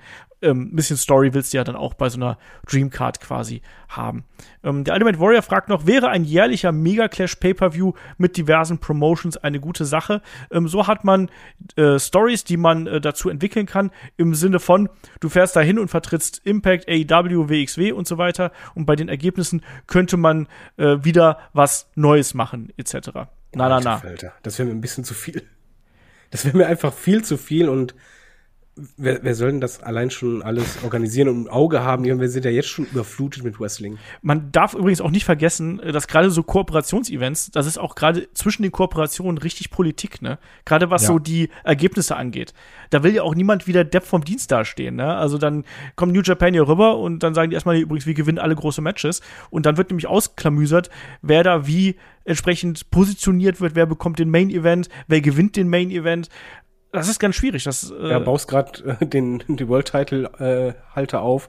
Nee, nee, gegen den verlieren wir nicht. ja. Okay. Ne? Und deswegen, also zum Beispiel, wir sprechen alle von Okada gegen äh, Brian Danielson, das würden wir gerne sehen. Will ich auch gerne sehen.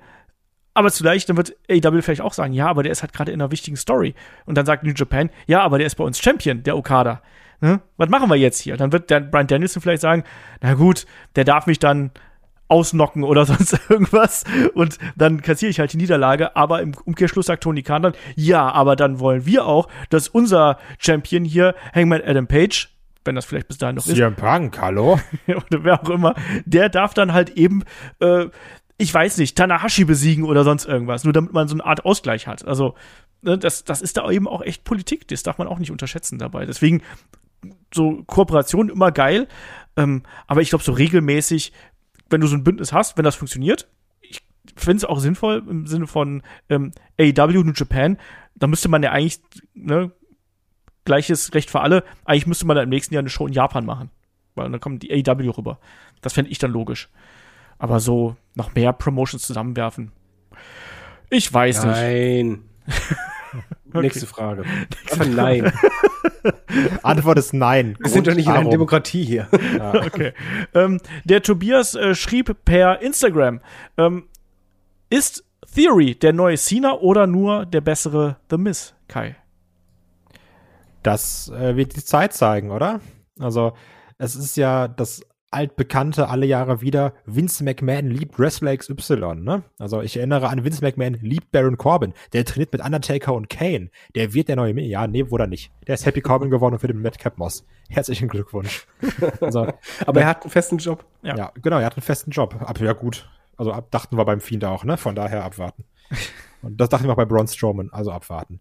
Ähm, es ist wieder dieses altbekannte Projekt, Theory ist jetzt der Chosen One, mal schauen, was man draußen macht. Man präsentiert, man präsentiert ihn sehr stark, man präsentiert ihn sehr viel, sehr häufig. Die Frage ist eben, Thema neue Stars machen. Sagt man jetzt nach drei Wochen, ja, wir haben mit dem noch keine Milliarde verdient, ja, schade, wir suchen uns einen neuen. Oder hat man da die entsprechende Ausdauer und sagt, der ist jung, da gehen wir einen Weg, dem geben wir die Zeit.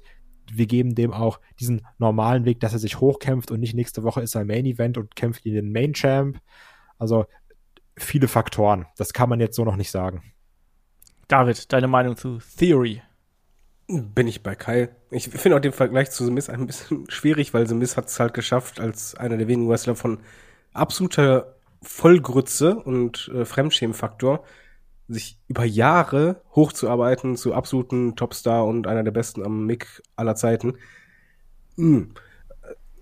Ich bin dahingehend allein schon bei Kai, weil ich halt sage, es, das dauert. Das, das wird sich erst in ein paar Jahren zeigen, weil egal auf wen du halt wirklich setzt, ob sich das durchsetzt, am Ende auch bei den Fans, äh, das, das muss sich immer erst zeigen. Das ist noch nicht sichergestellt, selbst wenn Vince McMahon dahinter steht. Also, und dann der nächste Faktor, du weißt nicht, wie schnell er die Lust dran verliert. Ja. Wir werden sehen. Auf jeden Fall Theory ein äh, sehr großes Talent. Ich glaube, da kann man äh, schon mal sagen. Und das sieht man ja auch, äh, zumindest für den Moment, dass man das auch bei WWE äh, erkannt hat. Ich tue mich da aber auch schwer. Also klar, äh, Cena hat ihn ja auch als besseres Ich gelobt, weil Austin Theory jetzt schon ein besserer Wrestler ist. Also auch ein besserer Wrestler wahrscheinlich als Cena hat auch gesagt, dass Cesaro irgendwann einen World Title. Cena sagt sehr viel. ja, vor allen Dingen, wenn das Publikum dann klatscht. Nein, aber, aber Theory ist auf jeden Fall jemand, dem kann die Zukunft gehören. Ähm, ich sehe aber auch das Gimmick, das er jetzt hat.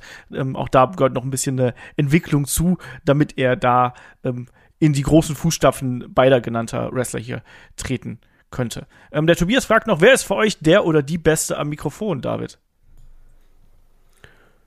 Hm.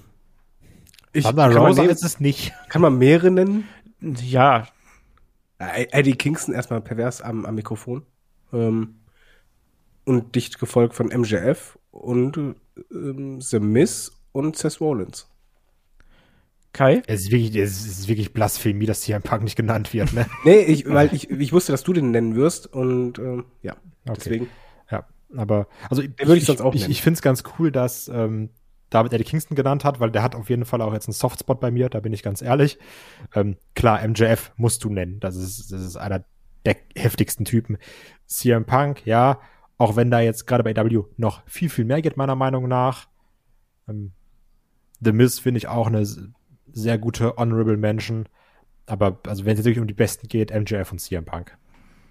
Gehe ich mit. Haben wir auch in der Promo gesehen. Lass die beiden von der Kette und dann geht's ab. Also da kommt auch nicht so viel dran, ähm, was das angeht. Ich überlege gerade bei, ja, nee, MJF. Kein Eddie Kingston. Bei Eddie Kingston finde ich übrigens krass, also nicht, weil er der beste Redner ist, sondern weil er eine Sache schafft, die ich so bei Wrestlern eigentlich nicht kenne. dass du das Gefühl hast, das ist gerade echt. Ja, der ist halt authentisch, ne? Das ist so die große Stärke von dem. Das mag ich ja auch. Also ich würde auch zum Beispiel Jericho da noch mit reinschmeißen, ne? Aber auch da kommt es immer drauf an. Oh ja, Jerry, Jericho kann verkaufen. Ja, der kann A verkaufen, aber der kann vor allem auch immer sehr gut improvisieren.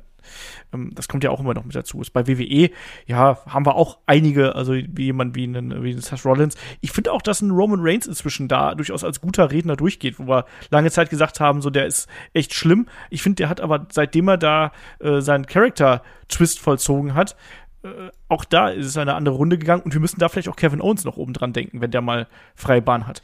So, nächste Frage. Wer ist für euch der beste noch aktive Storyteller in einem Match? Kai.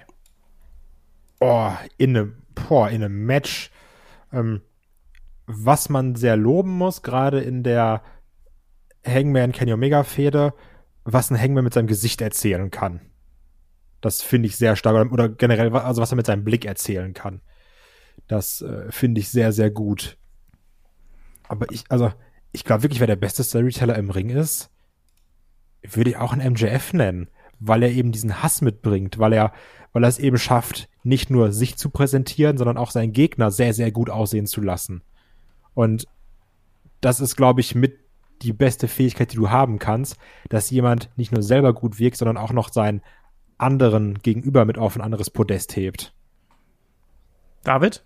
Ich nenne mal drei. Es geht um aktive Storyteller in einem Match. Also Storyteller allgemein würde ich andere nennen, aber innerhalb eines Matches ähm, sind es bei mir die Young Bucks. Auf jeden Fall, das sind zwei. äh, Deswegen äh, ein, eine Gruppierung. Weil die schaffen, mir in Matches eine Geschichte zu erzählen. Und zwar sehr oft und zwar sehr gut. Aber wer der beste Storyteller in einem Match ist, ist für mich Adam Page. Wenn, wenn es nur um Storyteller gegangen wäre, ähm, hätte ich den nicht genannt, weil ich finde, das kann er nicht so gut wie andere. Ähm, aber was er schafft in einem Match, es kann noch so ein belangloses Match sein, der erzählt dir eine Geschichte, die dich fucking mal, jedes Mal packt. Und zwar richtig gut. Und, und du alles verstehst, was gerade da passiert und was in ihm vorgeht, von, von Mimik oder sonst was. Da ist er aktuell der Beste für mich. Ähm, ich werfe hier ein paar Namen rein, die ihr, es noch nicht genannt habt. Ich werfe einen Daniel Bryan, Bryan Danielson hier mit in den Ring, einfach weil der gehört bei meinen Listen immer rein, egal worum es geht. Ähm, Cody, den hat der Tobias übrigens auch genannt, das war sein äh, Kandidat, den werfe ich auch noch rein. Und ich würde hier auch noch Okada mit reinschmeißen, der da auf jeden Fall für mich äh, mit dazu gehört, natürlich. Ähm, weil auch da jede Geschichte oder jedes Match erzählt eine andere Geschichte und äh, das macht auch gerade die Okada-Matches äh, ganz, ganz besonders. Genauso auch bei Daniel Bryan, Bryan Danielson, ist es immer noch so, dass jetzt nicht unbedingt im aktuellen Charakter, aber gerade auch im, in seinen Babyface-Zeiten, auch als Heel, ähm, hat er da andere Geschichten erzählt rein durch das, was er da eben im Ring gemacht hat. Und entsprechend äh, packe ich den da auch mit rein. Der David fragt per YouTube, ähm, ist Charlotte Was? Der weibliche John Cena aus den frühen 2010er Jahren heißt, sie bekommt immer den Titel, wenn sie da ist, gewinnt Matches, die sie nicht gewinnen sollte und begräbt dabei junges Talent, wie meiner Meinung nach Rhea Ripley bei WrestleMania äh, 36. Kai, wie siehst du das? Ja, schon teilweise. Aber es ist also, ähm, ich glaube, das ist ja auch mit der Grund, warum viele sie nicht mögen. Diese Präsentation, immer da sein, immer die Bells holen. Ähm, und trotzdem muss auch sagen, auch ich als bekann, bekennender Charlotte Nichtmöger muss ja trotzdem zugeben, dass sie ja nicht unberechtigt dasteht, ne? Also natürlich greift sich das Spotlight und lässt es auch sehr, sehr selten los. Aber die steht da ja, wie gesagt, nicht ohne Grund. Also die, die ist ja auch entsprechend gut und kann ja auch Frauen präsentieren. Und ich glaube auch viele Frauen können an ihr wachsen oder an der Art, wie, wie man dann mit ihr kämpft. Ja, also ich, ich finde trotzdem, dass das China-Vergleich passt. David, passt da auch für dich? Ja, le leider total. Und das sehe ich noch ein bisschen härter als Kai. Also zum einen, sie steht zu Recht da oben. Sie ist auch meiner Meinung nach die beste Wrestlerin. Aber zum einen kriegt sie einfach viel zu oft ein Belt. Und, und was ich aber noch schlimmer finde, ist, dass ich einfach viel zu oft habe bei Fäden, dass es den Moment gibt, wo man auch einmal einfach mal verlieren muss, um den anderen over zu bringen. Und in immer dieser Art Matches sie trotzdem gewinnt. Also Rhea Ripley ist halt ein Beispiel, aber das ist halt öfters der Fall. Und deswegen kann ich auch verstehen, es hat halt dieser Frust ist. Ein Champion ist für mich nicht unbedingt, oder sagen wir, die beste Wrestlerin der Welt ist nicht unbedingt die beste Wrestlerin der Welt, weil sie 48.000 Mal den Titel hält, sondern weil sie einmal den Titel hält und dann richtig stark oder mehrfach, aber vor allen Dingen, weil sie einfach abliefert. Und man sieht ja, dass sie die beste ist. Aber äh, die Titel sind für mich unnötig und deswegen frustriert ist und vor allen Dingen manche Siege gegenüber äh, Talents, die aufstrebend sind oder die halt davor sind, diesen letzten Step zu machen, den die eigentlich brauchen. Und du gibst den jedes Mal nicht. Das ist schwierig. Wobei man da auch natürlich sagen muss, das ist nicht ihre Schuld, ne? Das ist eher die Äh, Schuld. Das nicht, aber ich glaube schon, ich kenne sie nicht, aber äh, ich, ich glaube schon, dass eine Charlotte da auch gut Einfluss drauf nimmt oder beziehungsweise äh, klar sagt, wie sie was gerne hätte. Ob sie das immer kriegt, weiß ich nicht, aber du, und Cena hat das damals auch gemacht.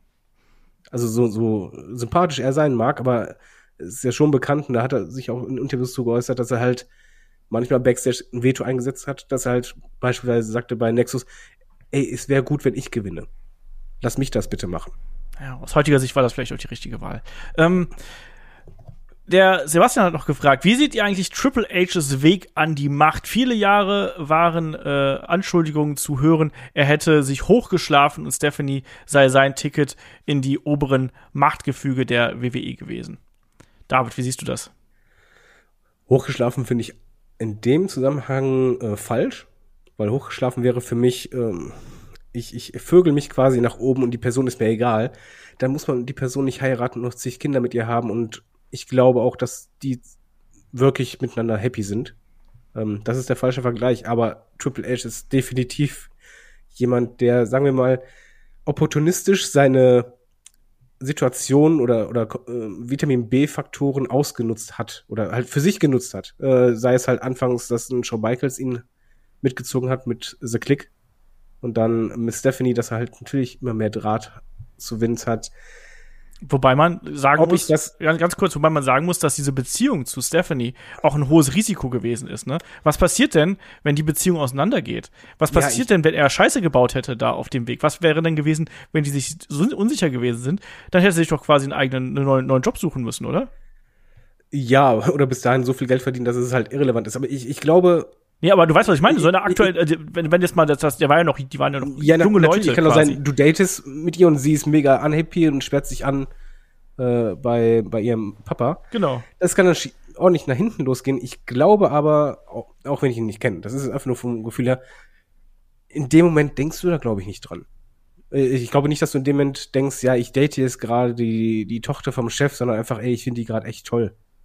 Und äh, da passt es. Und Also ich, ich finde es auch so gesehen nicht so verwerflich. Das klingt halt immer doof, wenn, wenn du Vitamin B ausnutzt, weil, warum denn nicht? Die Frage ist halt nur, ob du das halt ähm, nicht nur ausnutzt, sondern halt dich auch beweist in dem Bereich.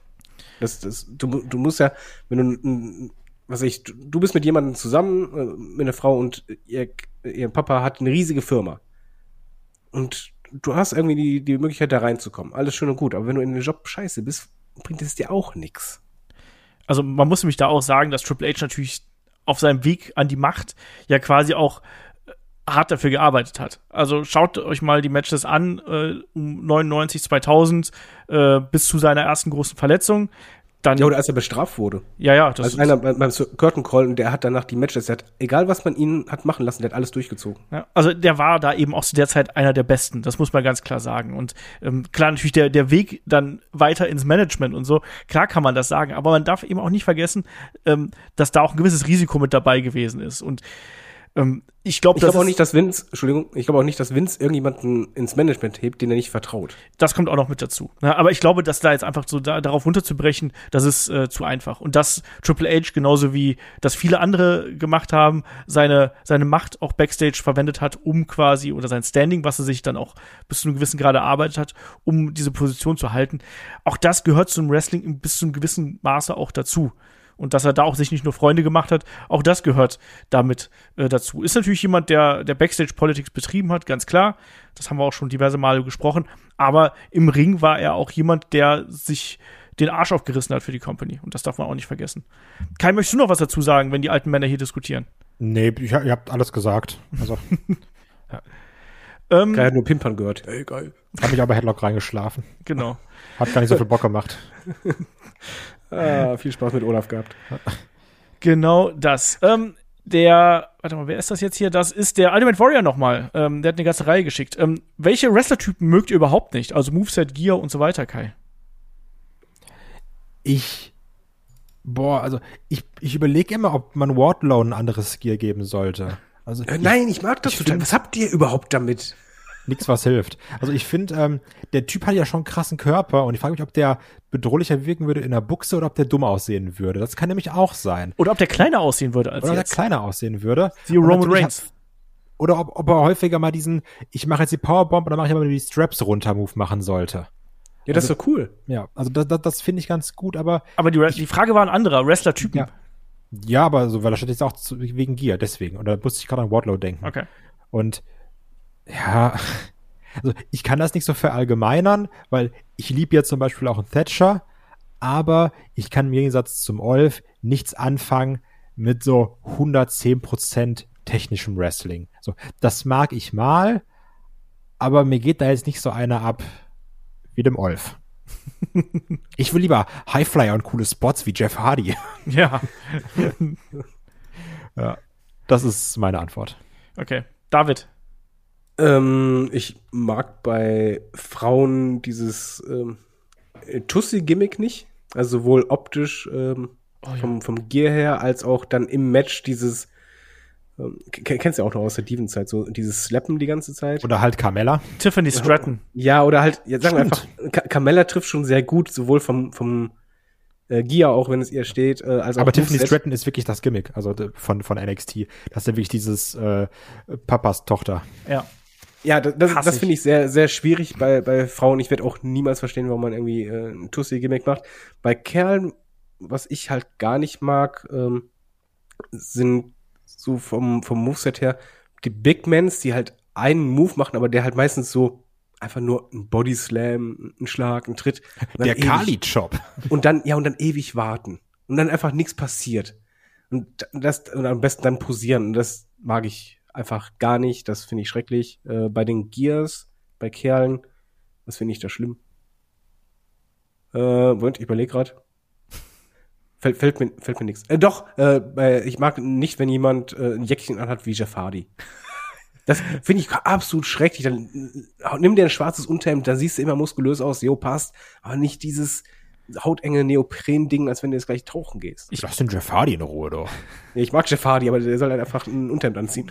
Passend zur nächsten Frage. Was ist für euch der Stereotyp eines Wrestlers? Das ist nämlich irgendwie so ein Muckibuden-Typ in so einem Unterhemd, weißt du? Und So- nasse Haare. Generic Tough Guy, ja. Genau. Jeder möchte ein Generic Tough Guy einfach sein, eine ganze Zeit lang. Jeder will so sein wie Steve Austin, aber Das, das siehst du aber auch im Gesicht immer. Die äh, sind halt, äh, die haben meistens so die, diese Bodybuilder-Figur, aber auch die Bodybuilder-Frisur. Die so die Seiten- Bodybuilder-Frisur? Ja, Seiten so kurz. Genau, Seiten ganz kurz, oben relativ kurz. Ähm, kein, kein Bart. Das ist so diese, diese Standardoptik und ähm, wo du manchmal, manchmal so Jobber hast, wo du einfach weißt, nee, das ist nix. Das ist ja wirklich anerkannt. Ne? Man kann zum Friseur gehen und sagen, Seiten auf Olaf Bleich. Und dann macht er die super kurz. Was? Ich bin gerade, glaube ich, der Letzte, der die Seiten so kurz hat. Nee, weil das ist ja der Bezug, weil du sehr, sehr kurz bist als Mensch selbst. Ah, oh Gott. Der, der, der Gag war zu, zu weit David mich. hat's verstanden. Du bist einfach nur nicht, du hast nicht genug Hirn, um diesen Gag zu verstehen. Dafür macht er sich die Haare nass wie jeder Wrestler. Stimmt. Bei Olaf mit so Babyöl und nassen Haaren. Oh, das, ich hasse das, wenn die, wenn die Wrestler rauskommen und du einfach siehst, wie das Öl noch runterläuft. Ja. Oh, was ich übrigens auch nicht mag, ähm, Jetzt artet's hier aus, okay. Ja. Der selbstbräune Einsatz eines MJFs. Ja. Also, Ich, ich glaube mittlerweile, das ist ein Running Gag. Ich glaub, der glaub macht, der macht mit Absicht. Ja. Also die Hände, die können, die Hände, das ist nicht mehr normal.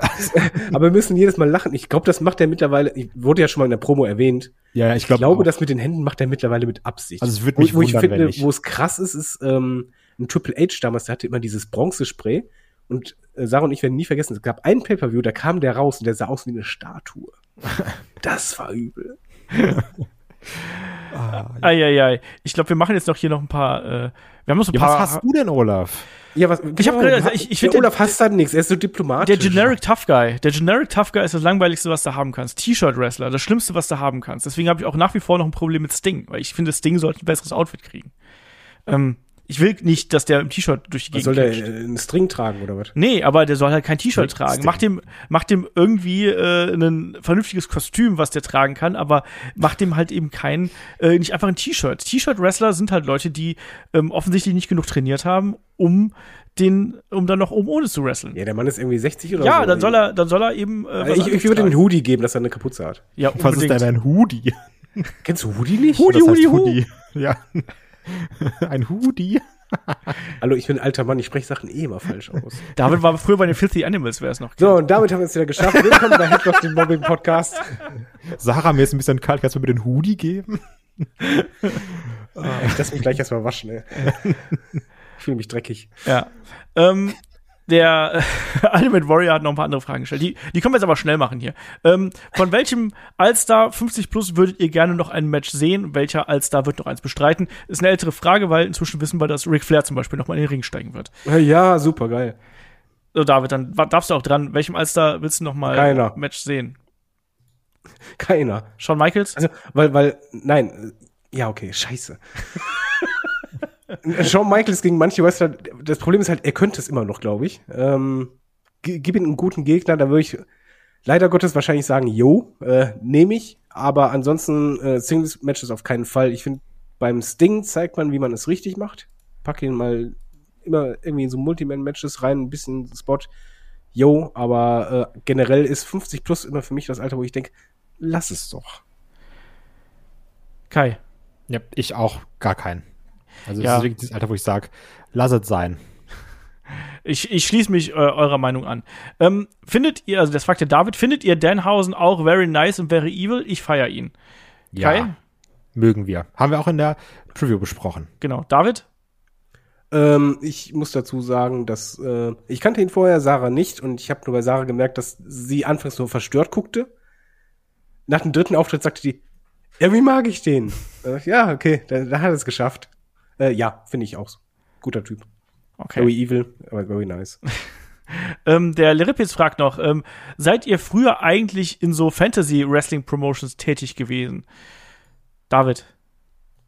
ähm, nein. Kai. Ich auch nicht. Ich schon. Ich hatte sogar meine eigene. Wundert mich einfach null. Ja, das, natürlich nicht. Der hat dann doch wahrscheinlich noch irgendwie eigene Kommentatoren äh, Sachen gemacht und Videos, weil er hat ja Video-Trading gemacht. Damals, Ja. Videokassetten, man kennt Natürlich habe ich Videokassetten zusammengestellt. Was denkst du denn? Wir hatten zwei Videorekorder, da habe ich über Best-ofs zusammengestellt, klar. Du hattest echt zu viel Freizeit. Aber ich finde das süß. Ich, ich mag das. Das habe ich ja nicht gemacht, als ich 24 gewesen bin, sondern da war ich halt irgendwie Da war ich 10. 20. Habe ich letzte Woche gemacht mit meinen zwei Videorekorder. Deswegen konnte ich die podcasten. Olaf fährt gar nicht in Urlaub. Der sperrt sich eine Woche ein und macht wieder Fantasy-Booking. Mit so einer alten H8-Kamera. Ja. Alter Schwede.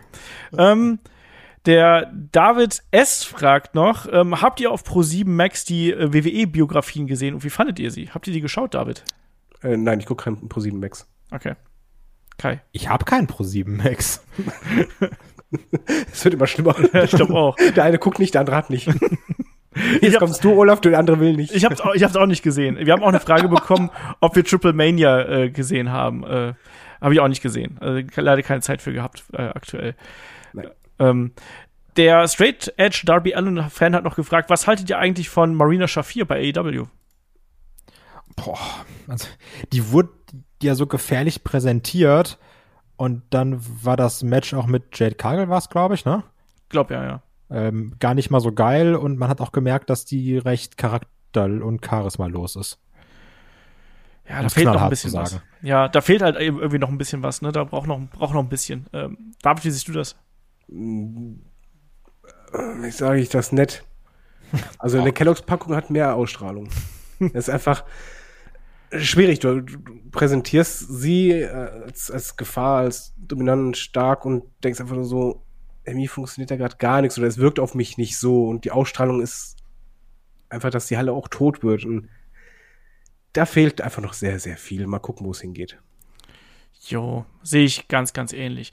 Ähm, der David fragt noch, also der David Ja, ohne oh, ey, S. David ist aber heute richtig präsent. Ja, ja, wir haben Doppel-David, haben David S und den anderen David. Ähm, der hat gefragt, äh, was sind äh, eure Top 3 Entrances? Also vielleicht sind es nicht Top 3, ich glaube, dann überlegen wir uns hier tot, aber ähm, habt ihr Lieblings-Entrance, frage ich jetzt einfach mal. Kai. ähm, CM Punk natürlich, aber in der WWE-Version, weil das besser geschnitten ist. Ja, David- das ist viel zu lang anfangs bei AEW. Genau, das kommt nicht zum, also da, da ist ein, dann hast du den Bass, die ersten Töne, ja, und dann so, jetzt muss ich erstmal warten, bis er rauskommt. ja genau, da, da ist so ein, ein Block zu viel drin. Das sage ich jetzt in meiner Ja. Musik-Dummkopfhaftigkeit. Ja, ja, Ähm, was sich natürlich ganz krass an mein Herz gespielt hat, weil es mich überrascht hat, war der CM Punk Entrance zu seinem Ring of Honor Dingen. Das fand ich super krass. Ähm, ich mag noch Jeff Hardy mit No More Words. Also den, also nicht dieses Hardy Boys Dingsbums, sondern wirklich den 2009er Jeff Hardy. Mhm. Das kann ich mir auch immer angucken. Das mag ich super gerne, gerade mit dem Abzappeln und Pyro. Ja, gut, und dann gibt's halt noch so von früher Klassiker, ne? Also so ein Shawn Michaels ist unhatebar, ein Undertaker ist, also das ist, ne, so, sondergleichen. Solche Sachen natürlich. So jetzt komplett aus dem Kopf raus. David, hast du was zu ergänzen? Ich liebe den Undertaker Entrance, wo er bei WrestleMania rauskommt und überall diese Hände sind von unten, Ja. Äh, wo er da quasi durch die Souls geht. Äh, ich liebe die Entrances von äh, Shawn Michaels gegen Undertaker bei WrestleMania, wo der eine aus dem Himmel kommt, das war das erste. Ja. Und der andere aus, aus der Hölle aufersteht. Ähm, CM Punk, Money in the Bank Entrance, einfach nur wegen Ja, der gut. Crowd. Na, Also, brauchen wir nichts sagen. Ähm, was eigentlich auch einer meiner Top-Entrances ist, ähm, ja, Guilty Pleasure. Äh, Enter Sandman, One Night Stand. ähm, was es leider im Network nicht mit der Musik gibt, was absolut krank ist, weil das ist einer der geilsten Entrances ever, wenn einfach Sandman rauskommt, du siehst diese Plauze, die er hat äh, am Ende, weil er halt so voller Bier ist und das T-Shirt an ihm klebt und äh, der auch hackestramm wirkt, wenn er unten ankommt. Aber ich mag das einfach. ganz kurz dazu zu äh, Entrances, die nicht so auf Network sind, wo Taker bei WrestleMania zu äh, Ain't No Grave von Johnny Cash rauskommt. Ja. Ist auch mega. Und Haben sie das abgeändert? Ja, das ist auf Network nicht so. Wow. Ja. Ähm, ihr habt schon so viele genannt. Ähm, ich, Ach, die Ex noch, Entschuldigung, die Ex immer. ich mag auch sehr gern, also ich mag sehr gern den Cody Entrance, muss ich auch dazu sagen. Ich habe mir auch den äh, ersten Double or Nothing Entrance damals gegen äh, Dustin Rhodes sehr Oh oft ja. angeschaut. Oh ja. mit dem der- Thron. Das war ein geiler Moment, da habe ich echt auch Gänsehaut bekommen. Ansonsten habe ich so Klassiker, ne? Also, ihr habt schon ganz viele genannt. Bei mir ist auch äh, der, der Warrior Entrance von äh, WrestleMania 6, den liebe ich auch ohne Ende. Weil er diesen langen Weg einfach läuft. Genau. Alle anderen kommen mit der Wagen und der läuft einfach. Genau, und war schon total müde, als er am Ring angekommen ist. genau das. ja. Noch, noch ganz, ganz wichtige Honorable Mention. Der wirkliche Walter Ringkampf Entrance. Oh ja. Der wirkliche Ilya Dragunov Entrance. Ja, bei äh, Karat. Ja. Das ist im Übrigen auch ein Video, was ich mir bestimmt schon 30 Mal angeschaut habe. Ja, ich auch. Das, das geht wirklich immer. Wer es noch nicht gemacht hat, angucken. Genau. Ja. Ähm, dann mache ich jetzt mal hier so ganz langsam den, äh, den Deckel drauf. Wir haben noch von dem Bradge haben wir noch so einen deutschen Frageblock äh, gestellt bekommen. Ähm, da sind wir ja eigentlich alle, also ihr beide zumindest ja gar nicht mehr so drin. Oder Kai, wie, wie ist aktuell dein, dein Bezug zum deutschen Wrestling? Der ist ja inzwischen auch recht abgekühlt, oder? Ich habe Karten für WXW in Oberhausen gekauft. Ah. Ah, jetzt die Shortcut. Und nee, für Broken Rules. Und muss die verkaufen, weil ich meine Termine nicht habe. Also wenn jemand Karten braucht, gerne bei mir melden. ich gebe die auch für günstiger ab, als sie eigentlich kosten. Was ist denn eigentlich mit Shortcut? Ja, da fahre ich hin. Okay, dann, dann, dann, dann komme ich nämlich auch. Das ist gut. So. Ähm, dann stelle ich zumindest mal eine Frage, die der Bradge gestellt hat, oder zwei. Eine geht direkt an mich, deswegen beantworte ich die als Abschluss, weil ich ein mieser Egomane bin. Ähm, der fragt Unfassbar. nämlich, denkt ihr, es gibt eine Chance, Christian Jacobi noch einmal zurück im Wrestling-Geschäft zu sehen? Meiner Meinung nach ist auch die aktuelle WXW-Entwicklung mit seinem Weggang verbunden und ich glaube, es hat der WXW nicht gut getan. Kai, kurz und knapp. Nee, glaube ich nicht, dass er nochmal zurückkommt. Glaub ich auch nicht, dass das äh, passieren wird. Leider. Ähm, Ich glaube es auch nicht. David glaubt auch nicht, habe ich gehört. ja, Ich kann mal nur als Außenstehender sagen, der nicht der riesige WXW-Fanboy ist, dass WXW damals dabei war, mich zum Fanboy zu machen. Und einfach für mich mittlerweile absolut egal ist. Ja, Also die hatten mich als Fanboy und ist mir jetzt auch mittlerweile absolut egal. so ist Ich es. gehe da jetzt hin, um bei Shortcut Leute zu treffen, die Headlock hören. das ist auch Und immer um zu trinken. Und Schönste. natürlich, um mir mit sehr guten Freunden einen reinzulöten. Genau. Und dann fragt der Bratsch noch an mich und dann noch eine spezielle, etwas persönlichere Frage an Olaf. Du hast ja schon für WXW gearbeitet äh, und aber auch mit den Stars der WWE Interviews geführt. Aber gerade im Hinblick auf WXW, ähm, wie ist das da so, mit den Jungs abzuhängen? Es gibt ja das Sprichwort, treffe niemals äh, deinen Helden, ähm, ist äh, was ist für WXW vielleicht ein bisschen hochgegriffen, aber wie war das, die Wrestler auch ein Stückweise persönlich kennenzulernen hinter der Bühne, alle locker chillig oder auch mal so Gedanken wie, äh, oh Mann, hätte nie gedacht, dass äh, du so ein Arsch bist. Jetzt kannst du erzählen, wie Walter dein, deine Brust knallblau geschlagen hat, weil du blöde Fragen gestellt hast. Nee, also Wa- Walter war tatsächlich jemand, mit dem habe ich mich nicht auf Anhieb gut verstanden. Walter ist jemand, der, der braucht, bis du mit dem auftaust. Ähm, ich habe, das war, Walter war meine erste Conversation, die ich damals gemacht habe, und wir kannten uns halt gar nicht. Und das hat wirklich gebraucht, bis er aufgetaut ist. Und dann haben wir ja irgendwann, da haben wir uns dann so ein bisschen besser kennengelernt. Ich habe den jetzt ja auch schon seit Ewigkeit nicht mehr gesehen oder gesprochen oder so. Wir haben aber irgendwann haben wir so eine Doku gemacht, wo man mir vorher so Pi mal Daumen gesagt hat, was passieren soll. Und dann ist das ausgeartet, ähnlich wie so ein Headlock-Podcast. Und dann haben wir, glaube ich, in diesem Aufnahmeraum, also sowieso zwei Knastis, haben wir dann da, ich glaube, statt anderthalb angepeilten Stunden haben wir, glaube ich, vier Stunden da gesessen. Ähm, und das ist super geil geworden, so ein Interview, äh, Doku-Geschichte, die wir dann da für WXW Now gemacht haben. Und da, an dem Punkt habe ich das Gefühl gehabt, so, jetzt sind wir, jetzt sind wir cool miteinander, ne? Aber klar, du hast halt so, wie Menschen nun mal sind, ne? Die einen sind äh, zugänglicher, die anderen sind nicht so zugänglich. Ähm, bei, bei manchen, gerade wenn du ja als Interviewer tätig bist, ich kannte die ja sehr oft nicht. Ne? Da bin ich ja dann auch einfach mal ins kalte Wasser geschmissen worden, nach dem Motto, ja, guck mal, wie er mit den Leuten klarkommt.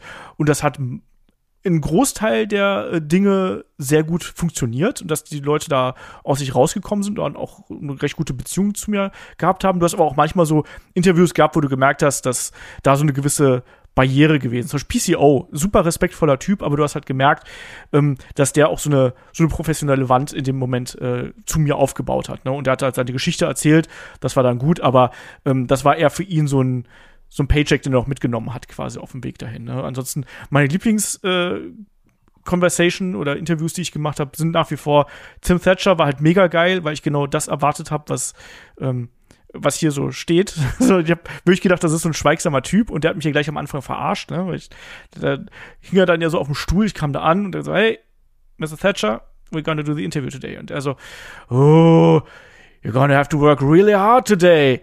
I'm not the most talkative person, you know. Und dann ich so, okay. Und alle anderen um mich herum halt so, hihihi. Und ich wusste nicht, was ich da zu erwarten hatte. Und dann war der halt einfach super gechillt und mit dem hätte ich wirklich ewig lang sprechen können und ähm, super, super netter Typ. Ne? Und äh, ansonsten auch die meisten, mit denen ich da so gearbeitet habe, bin ich äh, äh, gut mit klargekommen. Also egal, ob es jetzt irgendwie ein, ein Bad Bones John Klinger gewesen ist oder ein Pete Bouncer, mit dem ich mich immer gut verstanden habe, Bobby Guns oder ähm, auch andere Leute. Bei WWE Wrestlern ist es dann immer eine andere Geschichte, weil da bist du ja wirklich nur so eine so eine Nummer eigentlich gefühlt. Ne? Da hast du so zehn Minuten, wenn es hochkommt, dann stellst du deine Fragen, aber du hast keine Zeit, da so eine persönliche Beziehung zu aufzubauen. Deswegen ist das natürlich eine ganz Wobei andere aber auch Geschichte. da, glaube ich, äh, sehr unterschiedlich ist. Wir haben ja auch ein paar WWE-Interviews gehabt und ähm, bei uns war es auf jeden Fall zum Beispiel so, dass Drew McIntyre total rausgestochen ist.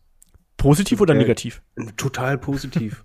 Ja, Oder klar. einfach, das war während der Corona-Zeit und ähm, der, der, natürlich, bei WWE hast du immer jemanden im Hintergrund, der sagte, nur noch zwei Minuten, nur noch drei. Und dann hat du einfach eiskalt gesagt, wegen, nee, wir reden gerade noch. Ja, Und ähm, der war richtig nett. Also der, das war so kein wegen, ja, Frage, dann ja kurze Antwort, sondern das war halt ein Gespräch und ähm, der, der hat sogar selber Gegenfragen gestellt. Das ist immer, Ja, das ist immer muss man nett. Gucken Also, da so und ähm, du hast das Gefühl, ey, der ist ein echt netter Typ. ja.